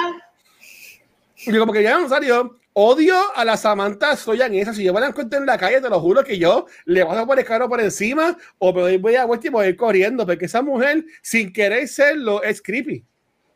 Sí, mano. Yo veo a esa mujer y me da, me da algo. Y, Ella es tremenda actriz. No es una mujer fea ni nada por el estilo. Es que fue tan horrible el papel de ella en Midnight Mass que si da que yo la vi aquí, tengo que decirlo. Y, y con esto, para que, para que seguir, seguir, con los temas, no me adelanté, no me adelanté la historia, porque en verdad me gustaba.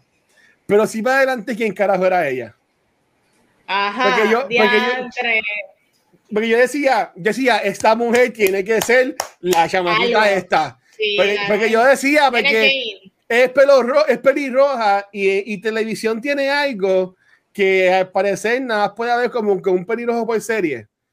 ¿Tú me entiendes? ¿Sabes? Como que, ¿sabes? Como que, eh, por lo menos, los shows que ya he visto, por ejemplo, Doctor Who nunca es pelirrojo o lo que sea, que cuando yo vi que era pelirroja la chamaquita del principio, que fue la que se curó y la pendeja, y después sale ella, y ella es una actriz que como que siempre sale como que en, papeles importantes, y decía, esta cabrona es la, es la chavaquita, y lo busqué en Google y dije, ok, sí, pues es. Pero no me spoileé el final, estoy orgulloso de mí. Este, amé, amé la historia, amé el cast. El cast para mí es el top y me, me encantó un poquito. Esos chamaquitos tan brutal. Me encantó la muchacha, la y este Iman Benson, la que hace de Ilonka me encantó. Ella actuando, sé que a vestido no me gustó mucho, pero a, a, mí me gustó ella, ¿sabes? Ella como que actuando bien natural, bien chula, me encantó la casilla de Anja, en verdad que el caso estuvo brutal, me encantó y honestamente, gracias a Flanagan, pero gracias a él, poco a poco estoy mojándome los pies en los dos rol, me gustó Doctor Sleep y, y con sus series, pues la he estado viendo, aunque yo entiendo que está perdiendo el aspecto de horror que quisiera que le meta más horror y no puedo creer que estoy diciendo esto, pero yo estaba, yo estaba esperando, yo estaba esperando asustarme, honestamente. Y, y además del primer episodio, no pasó. Bueno, cada vez que, es que me vi en los sound effects, pero cada vez que venía el jumpscare, como que un segundo antes, o, que yo entendía que no estaba como que bien timeado, salía como que el ruido y como que me, como que no sé, para mí que el ruido, como que deben quitarlo. Es que, y, yo diría que de eso, y a mí, y yo esperaba lo mismo, me acuerdo que Blind Manor, el issue mío fue que yo, yo quería que fuera terror como. Pero Blind Manor fue de amor, Blind Manor fue de amor. Exacto, Blind Manor no, es una, no es una historia de horror. Eh, a mí lo que me gusta de él es que, y es lo que Flanagan, es que he subverts the expectations. Pero me imagino que Manny va a preguntar algo y me hablaremos de eso un poquito más. Claro, claro, vamos a seguir. Este, y ahorita voy a hablar qué es lo que, que me sucede con con Aymen, yo no tengo nada en contra de ella, de hecho, este, el personaje está escrito de esa manera, este, pero nada, eh, le quería preguntarle a ustedes antes de, seguir hablando de ir a los top y los garbage, quería primero hablar eh, cuáles fueron sus mini stories favoritos. Uh, sabía que iba a preguntar eso. Yo, iba a arrancar ah. con el mío, yo, yo creo que como dijo Gabriel, yo creo que todos me gustaron eh, y sin duda los primeros capítulos son los más creepy en cuanto a como que todavía you're like settling in qué tipo de serie va a ser. Esto va a ser un Hill House, esto va a ser un Blind Manor, esto es un Midnight Mass con los monólogos, monólogos, monólogos, ¿me entiendes? So, con lo que Gabriel dijo que, que le pasó con Blind Manor, que había unas expectativas, yo creo que Flanagan al demostrarnos la variedad de cosas que hacen, pues ya mis expectativas en cuanto a rol, que como que hardcore horror, ya no lo espero necesariamente. Pero sí, claro, me encantaría que él quiera regresar a eso, pero él tiene el espacio y probablemente el tiempo para él crear todos los proyectos que él quiera, porque por lo que veo Netflix está dándole, está dándole chavo. Mira, las historias que más me gustaron, eh, me encantó la de Anya, la de las dos versiones de ella misma. Ay, iba a decir esa. O sea, sí, todas fueron muy buenas, pero por alguna razón esa se quedó bien impregnada en mi mente. Eh, como que yo como que sigo pensando en esa, me parece súper realista, me parece súper posible, me parece que todos tenemos de eso con nosotros. ¿Sabe? Me parece algo que claramente nos puede, si, si un poder decidiera compartmentalizar y personificar todos esos matices que nosotros tenemos, that would be a really scary story. Este, y lo vimos con lo de Anja. Eh, otro así como para mencionar que, que, me gustó, ¿cómo es que se llama el, el nene que es como que... Amesh. Amesh. Eh, ese me encantó porque a mí me encanta el time traveling. Este, y, y el que Exacto, y que él incorporaba elementos de sci-fi, time travel, y se sentía como una película, se sentía como una mini película épica, como que pudo haber sido un blockbuster. Tú sabes, se sintió bien cool. Me encantó y dije, diablo, Flanagan puede hacer, puede hacer películas así, con un budget, un budget de de, de, Transformer, pero con una historia que sea realmente bien contenida. Que cool. Eh, ¿Cuál otro me gustó mucho? Em, me gustaron todos. Estoy pensando en otra. Me gustó mucho el del videotape. El del videotape, este. Uh, eh, ese, ese, eh, el final de ese no me encantó. En, el final, se, exacto, al final me como que me despegué un poco. de robot, una pendeja, como que. Sí, ah, pero al principio, el saber como que. Porque a mí me dio miedito. Al principio yo, ¿pero qué está pasando? Y como, como ellos están viendo el pasado, y yo, ya, esto va a terminar bien feo. Y, diablo, la muerte los está buscando, quiero otra vida. Ah, finalmente eran cyborgs, pero me gustó todo lo, todo lo que vi previo a eso. Me dio mucho miedito. Este, ¿Y ustedes cuáles les gustaron? Mira, a mí, usted se, asusta muy fácil, eso no dio miedo. A mí me gusta mucho. Este es mi segundo. Mi segundo es el de la doble personalidad. El yo quiero tener party, puedo hacer. Me encanta. eso a mí me encantó. Two, two donuts, este, eso es bien. Um, sí, eso es bien Jordan Peele Us, right? We're tethered. Este, y me encantó. Pero mi favorito y no es porque Raúl Coley sale ahí, es porque a mí me encanta todo lo que tiene que ver con time travel y el hecho de que tú mezclaste un poco de horror con time travel me fascina. Me gusta también porque ese episodio es el, yo vi la serie completa, right? Y vi, he visto ese episodio y el de Aña con las dos personalidades dos veces. Esos son los dos episodios que yo he vuelto a oh. ver. Y me gusta, ese, me gusta mucho esa historia, es mi favorita porque por lo menos yo, volviéndola a ver, nunca pegué que era lo que estaba pasando. So no está in your face. Me gusta que es bien, es like, what is going on, right? Y me encanta, el final me encanta con lo del carro cuando mueren. Entonces, yo, que es, esto está brutal, el hecho de que, es bien Dr. Emmett Brown en Back to the Future. Tú no puedes cambiar las cosas, tienes que tener cuidado con los cambios que vas a hacer. y me fascinó, me fascinó, me fascinó. Y nuevamente, aquí es cuando meto a Raúl Coley. I'm sorry, pero Raúl Coley es tremendo actor. Me encanta. Qué Yo lo amo. Freaking actor. Él para mí, de, de, de todas las personas que vinieron in and out, stand out, stand out, stand out, stand out. De verdad, él me encanta. Pero esa fue mi historia favorita y la de las dos años. Me encantó esa escena cuando se empieza, ella misma se empieza a lastimar. Y yo, ¿qué es esto? Me encanta. La otra, ah, tú lo vas a hacer, yo lo voy a hacer peor. Y yo, ¿qué cosa tan Hija puta. Y la interpretación del diablo me fascinó. Uh, me encantó la personificación. Esa, señora, esa señora también le metió, le metió duro, me gustó como mucho. Como ella hablaba como que, en verdad, yo no soy tan mala como la gente dice. como que yo haga yes, como que jamás me imaginé esta versión del diablo. Qué crazy, ¿verdad? Yeah. Sí. Okay, no, honorable, honorable mention a al storyline que sigue en varios episodios, el asesino, el chamaquito matando Macho, déjenme, un, déjenme uno a mí. Dale, dale, dale, dale. Mira, ok, a mí mi favorito favorito fue el de Amesh, porque yo tenía Amesh guindado, por, algo, por alguna razón ese nene, yo te haré guindado y en el episodio, y en el episodio de de Anja, que después yo lo voy a, lo voy a mencionar porque yo le escribí hasta Gabriel aparte. Como de Gabriel, yo no entendí este episodio. o sea, como y a mí se me olvidó contestarte. Pero, pero, pero no, me conecté ahorita aquí en vivo, pero este, me, me encantó el de Two Danas, eh, um, porque fue como que más real, obviamente. Anja no hizo un, un, acuerdo con el diablo y nada por el estilo, pero, pero estuvo más cool. Para mí eso fue como que más, eh, más human de los episodios y estuvo cool, aunque también tiene ese aspecto este sci-fi, por decirlo así, por las personalidades y el diablo y eso. Eh, me gustó un montón el de Amesh. Este, me encantó el, el de Amesh. Este, obviamente sale Raúl Coley, pero no, no me imaginaba que él era él, este viejo. esa, esos reviews para nada. Este, en verdad que me, me gustaron un montón.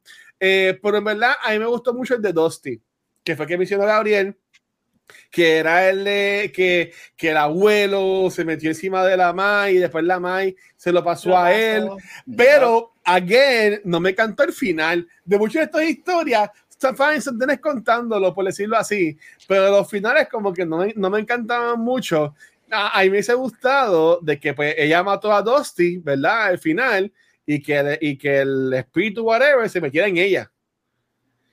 Tú sabes, y como que así seguía. ¿Tú me entiendes? Y, y, y, y tenías el aspecto spooky, pero el aspecto de que ese quede vivo y que la música, por alguna razón, porque no hablan de, esa música nunca, nunca antes en todo el episodio, la música como que lo apoya a controlarse, como que eso no lo, no, no, no lo entendí. Este, pero ok, ya que estamos hablando de eso, y aquí para que Gary me explique, eh, esto no es, estoy haciendo trampa, Vane, perdón, no es una historia que ella canta, que ella cuenta, por decirlo así, pero yo no entendí bien el episodio cuando Anja muere.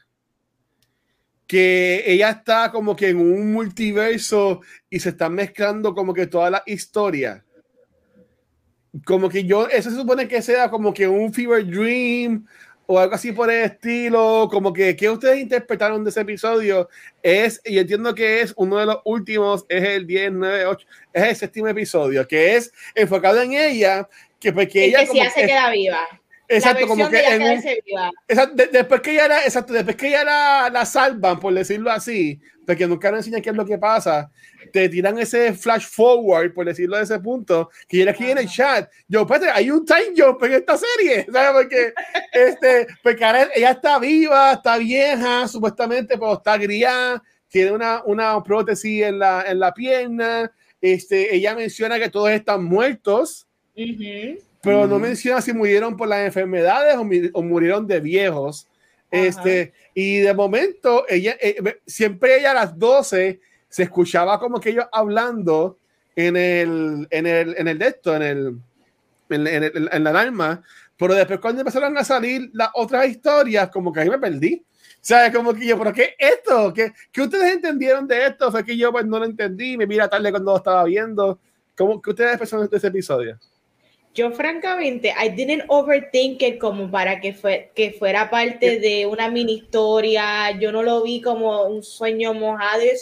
Yo lo vi como que pues, los creadores del show quisieron demostrarnos a nosotros que, que sería de una anja, esto soy yo que yo no sé, de una anja sobrevivir dado los acontecimientos del ritual y el sacrificio y todo, ¿qué sería? Y yo lo vi como otro vehículo que del tema de, de tu aceptar tu mortalidad y de tu coming to terms, como que a veces forzar esto, que el tú querer cambiar el curso de lo que naturalmente o lo que está ya escrito que debe de ocurrir, tiene unas consecuencias, ¿me entiendes? Y yo creo que ahora que tú lo mencionas, debe ser un poquito jarring porque es la única historia, es el único episodio que no es una historia, que no está, no es una continuación y no te lo explican, pero no me molestó. Yo siento que el que no, el que no hayan explicado nada de simplemente esto puede, esto es una posible realidad de lo que sucede en par de años, no me molesto, pero me gustaría saber qué Gabriel pensó. Sí, ya, ya, ya que hay muchos mensajes. A mí, so, por si no lo saben, esto es basado en un libro este, de Christopher Pike. Yo, a mí me encanta, lo, eh, Christopher me encanta. Este, yo estoy con Van en el sentido de que you don't overthink it porque hice la comparación con You Afraid of the Dark, right? Esto es todo. Que eh, esto es una mezcla de Midnight Club con otros libros. A ver si, si no decir muchas cosas que quizás vienen en los próximos seasons. No nos vamos a acordar, tranquilo. Estos son niños que van a morir, right? Ellos, ellos, van a morir, ellos te están muriendo, ellos tienen enfermedades terminales y se van a morir. Y esto es esto es lo que a mí me gusta mucho y, puedo ver, Watch, lo que tú dijiste ahorita, de que es que los finales de estas historias, algunos terminan como que muy happy o terminan de alguna manera, whatever. Son, niños. Esta es la interpretación de adolescentes que saben que ellos van a morir within a year. Y, y, es ellos haciendo sentido de eso. A mí lo del episodio de Anya, lo que me gusta es que para mí, de la manera que yo lo vi, es de que es ella del que pudo haber sido si no hubiésemos tenido esto. Si estas circunstancias de nosotros no existieran y fueran otras, ¿qué hubiese sido? Y, eso es lo que a mí me fascina. Me, gusta mucho que ahorita diré en el, en el topic garbage este, esta idea de que manejamos trauma de una manera interesante para nosotros. Y eso es lo que son estas historias. Esta historia es el trauma. Esta historia es la personificación de la enfermedad que ellos tienen. Y a mí eso me gusta. Y, por eso es que yo empiezo que es bien smartly written. Pero no es hasta que tú te sientas y empiezas a discutirlo así en un podcast, otras cosas que tú dices, ah, ok, puedo ver eso. Pero yo lo vi de esa manera. Esto es el que pudo haber sido de ella, ¿right? El que pudo haber sido si todos nos hubiésemos conocido en otras circunstancias y terminara de manera diferente. Sí, porque yo por un momento pensé de que esta era como que la que, eh, que nos iba a dar un cut a Anja contando y que era continuación de la historia de ella, de True Donas, porque era como que la, una dos le picaban la pierna, por decirlo así. Que es, lo que, que es como termina el episodio de True Donas, con, con, una con la pierna picada, que no sabemos cuál de las dos es, porque nunca dicen. Este, sabemos que está todo jodido de la cabeza. Y acuérdate, un detalle que, que, que, te quieres acordar es que esto empieza, Midnight Club es, ellos saben que ellos van a morir. Quien se muera primero trata de contactarnos from beyond the grave, right? So el propósito de ellos es que ellos saben que ellos van a morir, su vida es over, they're gonna die within the year, pero ellos lo que quieren saber es mano, yo tendré la oportunidad de vivir en otro plano, right? Yo quiero saber si hay otra manera de yo vivir aquí algo que se me va a privar. Y es ellos manejando eso. Imagínate chamaquitos, o sea, they're 16, 17 years old. Uno de ellos literalmente va a un promo en un episodio, whatever, este, lidiando con esa idea de que contra, why me, right? Sí, es, que, nada, tengo, tengo algo para decir, pero entiendo que va, va a ser para el topic garbage, so, vale. Todo tuyo, mi amor. Ok, vamos para el top y garbage. Eh, voy a decir mis tops y es, eh, como siempre, Mike Flanagan. Mike Flanagan es mi top. las cosas que él hace con las series que, que, él decide hacer, las historias que a él le gusta contar, eh, los mensajes que, que él nos lleva. Yo creo que a mí me encanta todo lo que él hace. Este, desde, ¿verdad? Ahorita debatimos cuáles son sus mejores proyectos y los tops de cada uno, pero sin duda hay un stamp de él dentro de los subgéneros que él toca y los diferentes tipos de, de, de cosas de horror. Yo creo que siempre, siempre hay un quality detrás y se sabe cuándo es un proyecto de Flanagan. Eh, las actuaciones de los chamaquitos me gustó un montón, eh, las historias me gustó garbage. Y esto podría, esto, yo he visto este argumento throughout toda la carrera de, de Flanagan. Muchas personas le encanta lo que él hace hasta el final. y, y, esta crítica yo la he visto hasta de Hill House. Para mucha gente, Hill House es un masterpiece que, que entonces ya al final, pues, que pues sienten que, que didn't live up to the hype, ¿verdad? Pero ¿Cómo termina esta, este Hunter of El monólogo de la casa, que no se sabe si ellos están en el Red Room o, whatever. Oh, el papá se sacrifica para que la casa deje ir a los hijos y todo ajá, Ajá. Mm. So, se podría decir que casi todos los proyectos de Flanagan, mucho crítico, critica el, el, final. Para mí, en Blind Manor fue el más que me afectó. Blind Manor, para mí, de, en cuanto a los finales, me pareció súper anticlimactic la serie entera.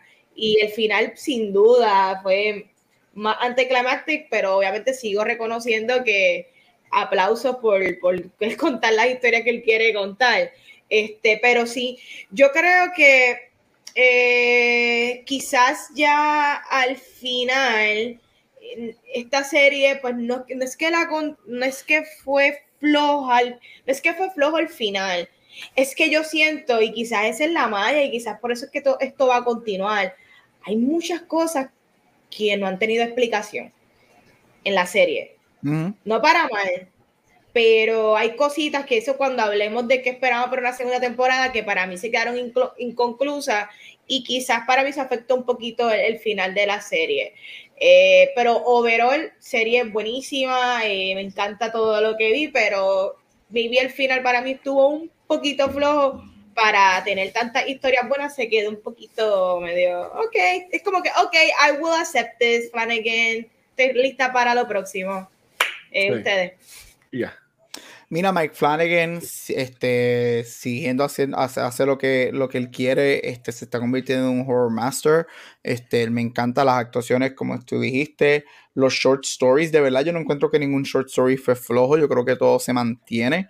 Este, uno de mis top things es la manera que ellos manejan la historia de HIV/AIDS en esta época. Me encanta la relación de el personaje de Zach, Zach Guilford con, con, el, con, el, con, el, enfermero, con, con, el muchacho, eso me fascina. Este, ese episodio que él lo lleva al, al act up y todo eso, a mí me encanta. Yo estaba bebiéndome las lágrimas. Una de mis cosas favoritas de la serie, que me dio mucho más duro de lo que yo esperaba. Yo sabía que iba a venir, o yo esperaba que iba a venir porque está en el libro, es cuando Anara sale la religiosa, la muchacha que es bien cristiana, sale, le dice, mira, you were misdiagnosed and you're not going to die. Eso para mí fue excelente. Cuando ella dice que ella fue la que cogió de boba a Spencer, yo me quedé, what the Y me encantó que hicieran eso porque, de, o sea, de bueno y de malo en el sentido de que me encanta porque le tumba los pilares a los otros, right? Estamos lidiando con estos niños que dicen why me, why me, why me y en este momento están diciendo why her y why not me. Y eso a mí me encanta, eso a mí me, rompió mucho el corazón este, y, me dio bien duro este, verlo. Y yo, yes, I like it. Este, yo estaba bien emotionally invested en estos muchachos. Este, Top también la mezcla, top y garbage, aquí es donde empiezo a conectar el garbage. Un top y garbage al mismo tiempo para mí es que me gusta la mezcla de las historias y la fantasía y el horror con el cult aspect de la historia. Garbage, el cult aspect de la historia y es por lo que dijo Vane, no es porque está malo, es porque te lo mencionan tanto throughout the series que yo en algún momento pensaba que nos iban a dar no quizás un resolution, porque yo sé que va a haber otro season, pero que nos iban a dar un poquito más, right? Y de momento tienes ese último episodio de que matamos a todo el mundo, no te bebas esto, llega esta persona y tienes ese review al final. Lo último. Este, en la que está todo eso y tú dices, ah, ok, quiero ver eso porque como esto es una mezcla de muchos de los libros de Christopher Pike, yo quiero ver si se quedan, si verdaderamente todo está en la mente de ellos o si verdaderamente el, real life de ellos, que es donde están el timeline de ellos de que están enfermos, va a tener elementos de horror y supernaturales, right? Porque ahora mismo, si tú vienes a ver todo lo que es sobrenatural o, o horror, es más conectado a ellos lidiando con sus enfermedades no es que es real, lo que es real. No ha tenido una explicación. No ha tenido una explicación. Lo que es real es el culto. Hay una idea de que esto está supuestamente en sacred ground, pero todo lo es. Si tú miras todo es ellos lidiando con su enfermedad. Todo lo que la demon esa que aparece en la esquina, whatever, el shadow, es eso es creación de La ellos en su mente lidiando con sus enfermedades. Pero es que Ilonka y Kevin ven a los mismos viejitos, o tiene que haber algo super, sobrenatural ahí. ¿no? Por eso es que No- quiero ver cómo conectan esas Eso, cosas. pero no lo explican. Pero no le explican. So, quiero ver qué conexión es. Pero ahora Hacho, mismo, cuéntame, Gabriel. que lo que, es, que yo- es que lo que pasa es que yo no sé. Pero es que no sé, no, no es eso, es que yo no sé qué libro, yo no he leído todos los libros de Christopher Pike, so Ah. yo no sé Esto es como un qué Goosebumps. mezcla Él es como libros. un R. Stein, por decirlo así. Sí, más o menos, por decirlo así. Este, so quiero ver eso. So ese sería mi garbage, que quiero, quiero, quiero explicación, quiero ver si su real timeline, que es la, la vida de ellos, va a tener, para dónde va ese supernatural idea de que esta casa está hecha en un sacred ground, de que aquí ha- hay algo supernatural que te puede curar y todo ese revolución. Quiero ver si para dónde eso va o si se va a quedar es que these are cult people y que mira, como la, la tipa que lo cree dice, she was just cured, right? Eh, Y eso pasa. So quiero ver para dónde van. So ese sería mi, mi garbage. No es que es un garbage, garbage, garbage, right? Porque yo no creo que le quita la serie, pero quiero ver pa- para where is that going. So ese sería mi, este, mi, mi garbage, por decirlo así. So est- estoy en line con Vane.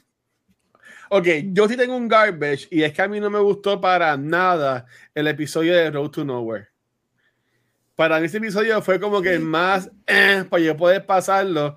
Y es un bad trip porque ahí sale el papá de, de, de los nenes de Haunted of Hill House, que es como que el actor principal en, ese, en, esa, en esa serie. Mm. que también salieron los otros, que es el tipo que sale en E.T., que ahí no se me acaba, él se llama Henry Thomas, pero como que ese episodio no me, no me encantó. Me envié pues mi relación con, con, con lo que ella quería hacer o whatever, pero como que no, no sé. Para mí ese episodio fue como que más flojito de, de, todos.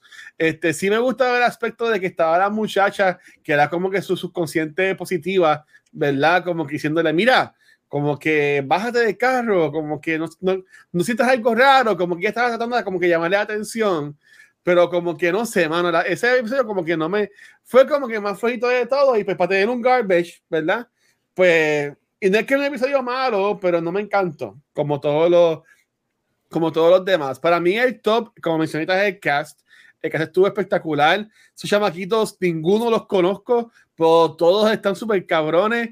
Eh, la, eh, me gustó mucho la, la actriz principal, este, um, Iman Benson, nunca la había visto, pero me, me gustó ella como actriz, como hablaba y como, yo, como se proyectaba, estaba chulo. Me gustó mucho el personaje de Kevin, aunque siempre hablaba así, como que todo jodido, pero pues me, me imagino que será el efecto de la enfermedad, ¿verdad? Y lo, y lo que sea, pero me, me gustó mucho él y, y, y- Spencer.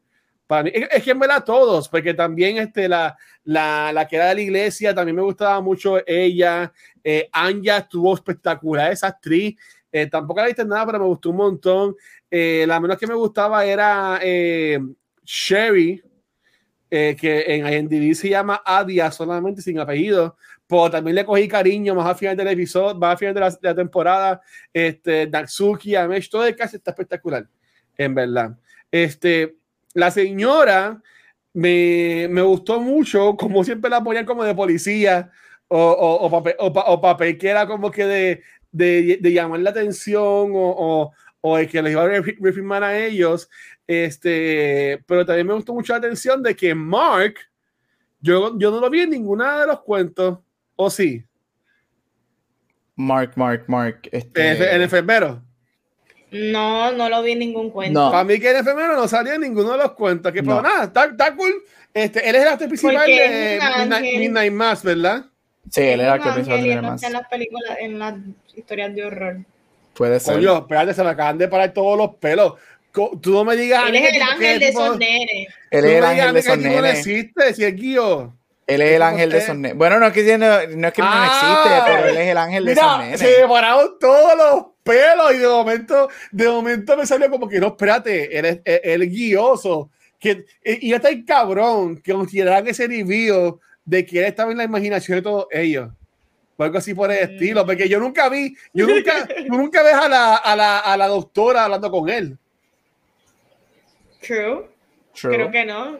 Que es lo interesante, por eso es que es lo interesante Pero de que, guía, el guía, el guía el carro, yo creo que sí. Todo que la serie otra vez. eso, es lo interesante, eso es lo interesante de lo que Flanagan va a hacer. So, mira, acabo de leer que, van, que Mike Flanagan, si le dan los seasons que él quiere, que la serie es Midnight Club, right? Que es de los pero que todas las historias que van a ir al Midnight Club, que él quiere adaptar cosas de los 28 libros de Christopher Pike. So, todas las historias que van a hacer son de, a través de todos los libros. So, este, va, hay que ver, y yo he leído, yo no he leído, los, leído los 28, pero yo he leído like a good 15 de los libros de Christopher Pike, y él tiene de todo, él tiene full on horror, él tiene sci-fi, él tiene thrillers, él tiene cosas que, que a Flanagan puedo ver porque cogió esta serie, subverts your expectations, tiene mucho, tiene angels, tiene demons, tiene una, es una mezcla de todos los elementos de horror. So puedo ver que aquí este show yo creo que de todos los de Mike Flanagan se, se presta para mezclar todo y hacer lo que a él le dé la gana. Y como tiene la perspectiva desde la imaginación de niños que se están muriendo, es la manera que ellos manejan, te da, te, te presta para eso, se presta para hacer cuentos cada episodio, un cuento diferente, que es lo que sea. Y mira, vete Dark. Si se queda realista, esos nenes van a morir y que cada season muera uno, muera uno, muera uno. Diablo, mano, eso te va a romper el corazón. De verdad que sí. Yo espero que sí. A mí me dio mucho miedo, perdón, cuando, cuando Anja dice que Amesh muere bien, bien feo. Yo decía, nos van a enseñar a ese nene muriendo bien feo. Y, yo no, y cuando él empezó como que a, que, a, que hablaba mal, y, como que, y decía, Dios mío, yo, es que yo tenía un miedo, pero pues no murió, gracias a Dios.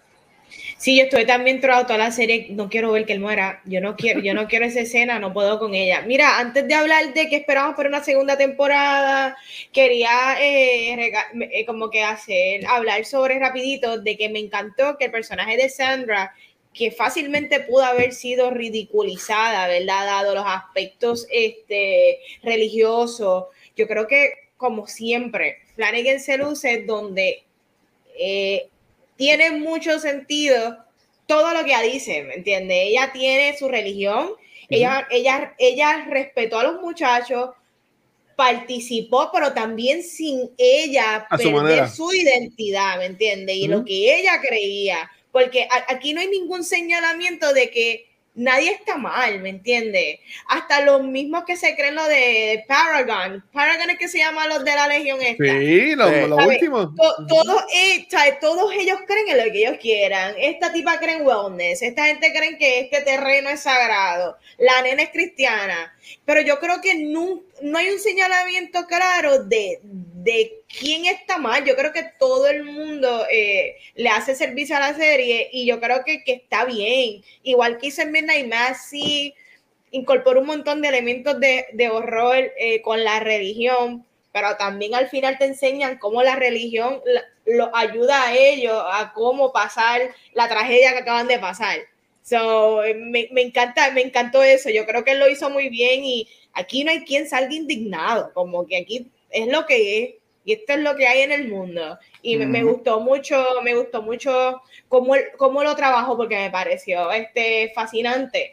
Hablando del final y las mm. historias abiertas que se han quedado, como lo que mencionaron, que el personaje de Kevin y de, se me olvida el nombre de la nena protagonista. Y, y Lonka. Y Lonka tienen esto, estas visiones en común tenemos también el personaje de Kevin, que a cada rato él era un jumpscare. Él, él siempre estaba en el sótano, de repente salía.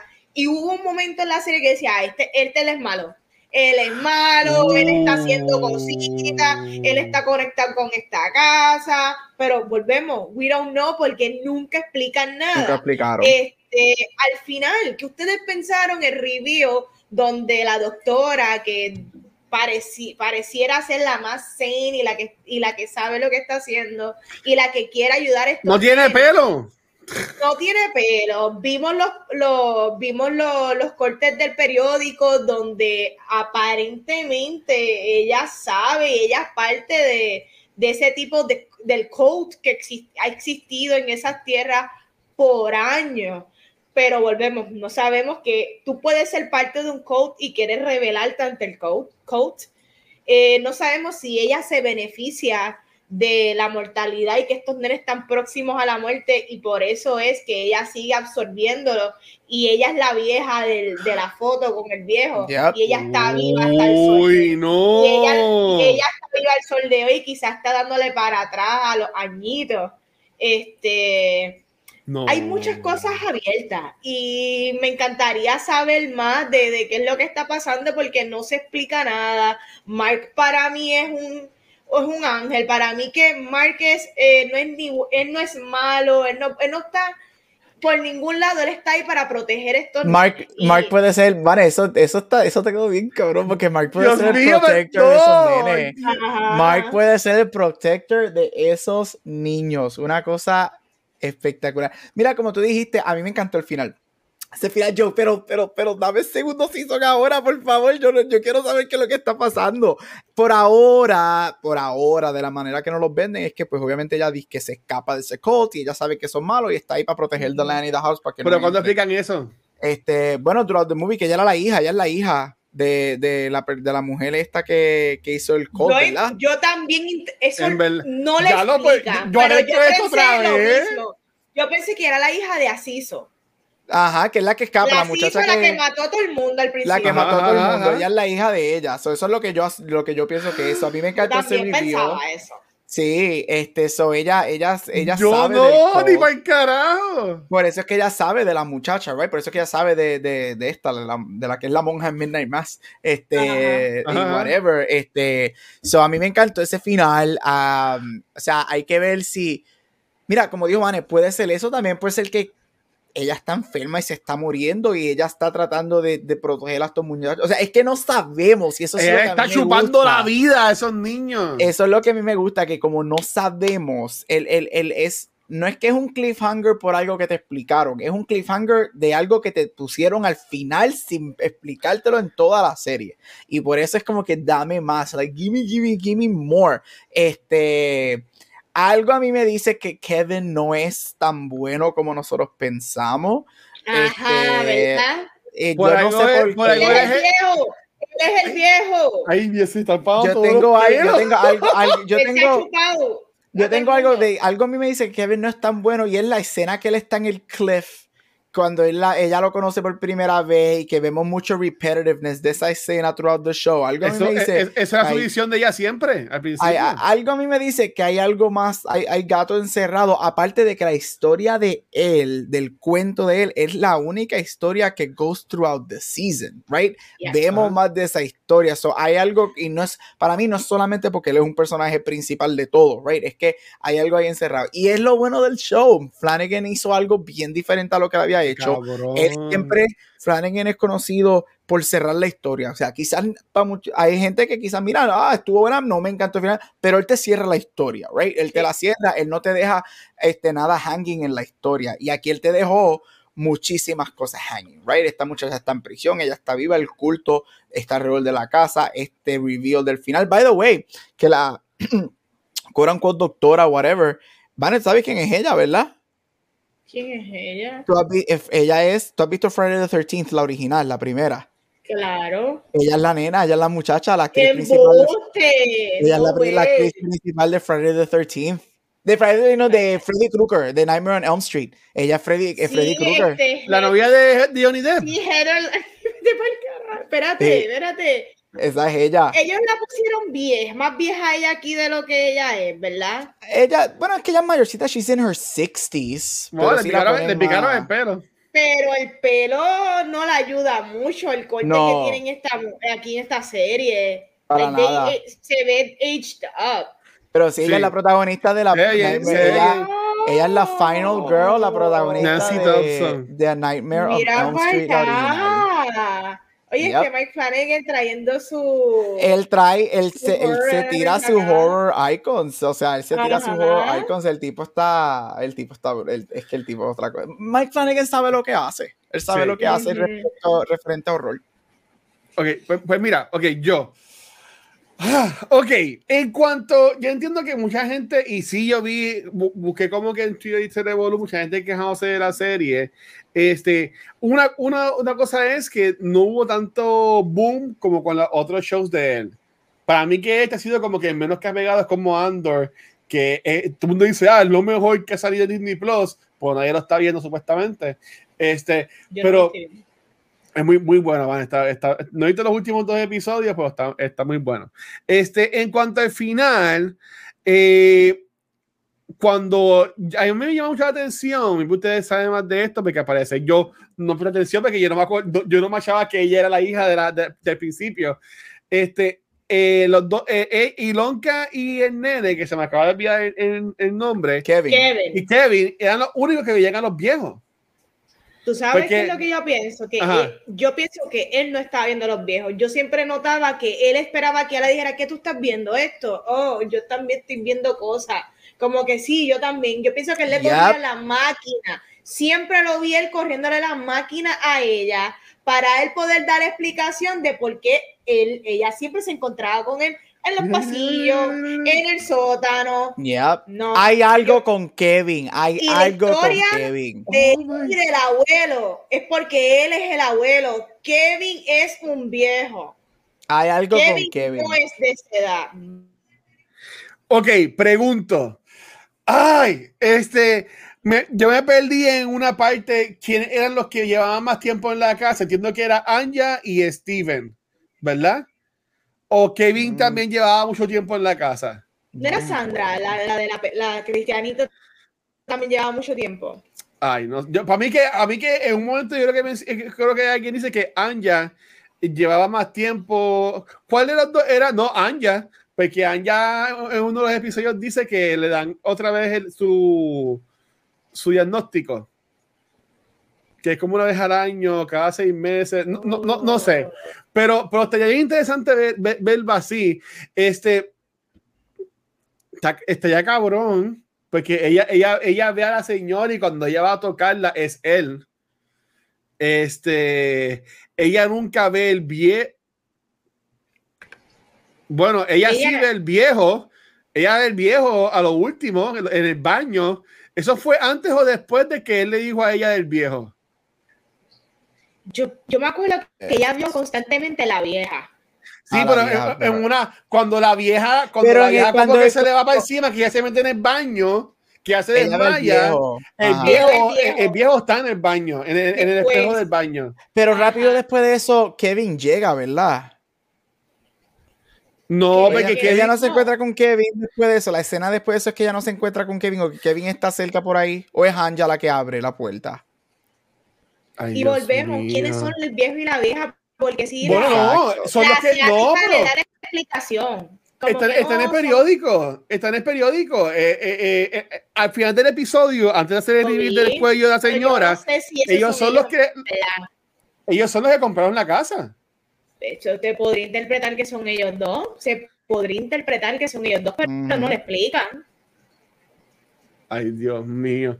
Bueno, yo que tengo miedo es, a mí me gustó mencionar uno de los coats, este, y a mí yo entiendo que sí, si es en la segunda temporada, que espero que la hagan, obviamente te dan ese, ese teaser lo último de que la vieja es parte del coat, yo entiendo que es parte de los Paragon, me vi ahí podemos ver que lo que ustedes dicen que es la hija de la señora del principio de la serie, pero yo entiendo que van a entrar más, pero ahí entiendo que pueden break or make the series, porque para mí no hizo falta mucho lo de Code. Era como que tú sabías que existía, pero como ustedes mencionaron, era como que dándole contexto a todo el que estaba pasando. Pues si de momento ahora vienen y se meten full en el revolú del, del, del, Sun, del Clock y toda la pendejada, este, para mí que se, que se pueden como que desviar de la cosa y como que, que, que no sea como Quilonca peleando contra ellos o algo así por el estilo, como que como que no estaría cool para mí porque luego son unos niños que están enfermos, ¿sabes? Como que que, que ahí no, no, entendería, este, como que si ya pusieron presa a, a, a Shasta, que pues ya se quede eso allá, que, la, que el aspecto más sea de que bebí ahora que ellos van a picharle a este, a este revolú, que no venga a ser de que la vieja le esté chupando la vida a ella, la doctora. A mí, yo te soy bien honesto. Yo, yo pienso, a mí puede ser, pero a mí yo no sé. Yo no me sorprendería que la, que la doctora no es mala. A mí no me sorprendería que Kevin y otra persona en el otro de los muchachos sean los malos y la doctora está ahí protegiendo, sabiendo que algo está pasando. O sea, a mí no me sorprendería que sea, eh, que, que no, que al final que no termine siendo ya, pero es que quieres, es que Flanagan termina House of Usher. Flanagan es gonna subvert porque lo lógico sería que la, que la vieja sea la mala. Exacto. lo lógico sería es que con este cliffhanger que, que ahora sí investigar, wow, la vieja es mala, Dios mío. it's so obvious. So no, no es ella. Aparte de que la historia de la historia de Kevin, del asesino, de que él es un asesino en su historia, de todas las historias, esa es la única historia que no está en el libro de Midnight Club. esa es una historia nueva. Todas las demás historias son historias que se cuentan en Midnight Club. So, por eso es que Kevin es bien importante en esta serie. Adicional, iba a decir esto. Ah. En la historia de Kevin es la única que estoy aquí luchando con el cable del cargador. Mira, la historia de Kevin es la única donde él sí se visualiza como el culpable, donde él sí no se visualiza como eh, víctima de la situación. Porque hasta el de Sandra, que ella hace cosas malas en su episodio, ella tiene un arco redimible y ella se siente víctima porque ella siente celos. So que ella siente celos. En el de él mismo, él acepta que él está mal y, que él estuvo aware de todo lo que sucedió. So, yo creo que... Y él lo dice. son hints de que él se siente como el villano. Bien adentro se siente como el villano de la historia. Y él lo dice como que, ah, yo no me merezco, eh, yo, este, como que yo estoy good for me. ¿Sabes? Que él, él habla mal de él. Y también ella, de, de los primeros visiones de, de Ilonka, es él en el banquito. Sí. So, yep. so sí, ya, ya me convencieron de que eres malo. Pero tendremos que esperar dos años. Ya porque esta el Season 2 no va a salir hasta el 24. Sí, sí, sí. Por ahí recomendamos la serie. Sí. Full, de verdad que sí. Pero mira, espérate, antes, en lo que viene en este Rafa, no sé si me llama pues en lo que viene Rafa, pregunto, ¿cuál es su ranking de, de que se llama así en Netflix? El, el, el Flanaverse, eh, ¿cuál es el mejor flan? ¿Cuál es, ¿Cuál es el mejor y cuál es el peor flan que, que, que, que, hemos comido hasta ahora? Bueno, yo voy a empezar con los míos. Y, oye, yo como que he estado en esta lucha, como que, Dios mío, ¿cuáles serán? Y voy a decir que mi primero es Hill House. Hill House, la serie, la primera serie de Flanagan sigue siendo el, un masterpiece y segundo lugar para mí es Midnight Mass. Midnight Mass me voló la cabeza lo que él hizo en esa serie. Siempre digo, hasta el sol de hoy sigo pensando en ella. Y tercer lugar, um, no, es parte, no es parte de Netflix, pero sí es parte del Flaniverse y es Doctor Sleep. Doctor Sleep, tercer lugar para mí dentro del Flaniverse Luego entonces viene eh, The Midnight Club y finalmente Blind Manor, pero es, no es porque sea malo, es que yo no soy la persona, romance, romance para mí es algo difícil de hacer igual que comedia y para mí el romance de ellas dos para mí no nunca conecté, didn't work, como que nunca sentí la química que presentaron al final, pero sigue siendo una serie sólida. Ok. ¿Y tu doctor? Este, mira, yo me fui por Netflix. Este, The Same as Vanity. Hill House sigue siendo top notch. Number two, Midnight Mass. Ahí, casi, casi, casi, casi, le llega a Hill House, pero es que Hill House, es que Hill House, pero Midnight Mass ahí, después Midnight Club y después Blind Manor. Ninguna ha sido mala. Blind Manor no es mala para nada, pero si fuera a hacer un ranking, ese sería mi ranking. Pues hermano, yo estoy igual que ustedes dos. ¿Sabes? Para mí, obviamente, y para mí que mi, para mí que este Hill House, mira, Megan también dice lo mismo, que el mismo orden. Este, un beso, mi amor, espero que estés bien. Mira, este, yo lo que digo es que a, a, a Haunting on Hill House, eh, es la primera. Este, pero eh, para mí que ese jump scare del carro que sale así por el medio gritando está horrible que la primera vez que la vemos a ella y ese aspecto de que siempre la vemos vemos a Ben Lady en todos los episodios y, y, cuando ella va cayendo, pam, pam, pam, pam, pam, eso está cabroncísimo. Este, yo no, no pongo empate a Midnight Mass con, con Midnight Club, porque para mí que Midnight Mass es, es algo tan deep y algo tan cabrón este, uh -huh. que yo entiendo que estaría ahí. Y, y todavía a Midnight Club le queda, pensando que van a seguir haciendo las temporadas, ¿verdad? Y yo pondría última a Blind Manor, no porque es mala, es que pues, una tiene que estar última, una tiene que estar última. Y lo que, por lo menos, el aspecto mío fue, a mí Hill House me dio tanto miedo. Esa sí que ahí me cagó bien cabrón. Sea, Hill House ahí me, me, me, me estuvo bien mal. Y yo me acuerdo que yo las vi corridas, porque ese episodio fue de las dos, de Hill House y Blind Manor, que yo estaba, en yo estaba en tanta tensión en Blind Manor, esperando el cantazo, que básicamente nunca llegó por decirlo así, que como que no me pude disfrutar bien la serie, ¿sabes? Como que yo, yo, decía, ¿cuándo vendrá? Y como que tenías a los, tenías a los monstruos que venían a veces y toda la pendejada y los fantasmas y después se entera que era la historia de amor y todo el revolú y que este Raúl Coli estaba muerto, spoiler, ¿sabes? Como que es una pendeja. No, que Ay, ella, amor, la que, amor, ella, amor. Ella, ella, ella, la la que que estaba está muerta. muerta. ella es la que estaba muerta. ¿Cómo es que muere él? Raúl Coli no muere, él sobrevive al final. Él está en la boda, viejito. Él y. ¿Verdad? Ah, Él está en la boda. Sí. Eh, Pero, pero no, es que cuando, cuando él se le va a declarar a ella, es que se da cuenta que ya está muerta. Que- no, que- es, que, que- es que ella misma se da cuenta que ya está muerta. que ella está muerta en el pozo. Ajá. Ay, Dios mío. No, es que Fernández está cabrón. Pues nada, yo, yo, lo pongo, yo lo pongo en ese orden y en verdad que, que sigan trayendo cosas y, y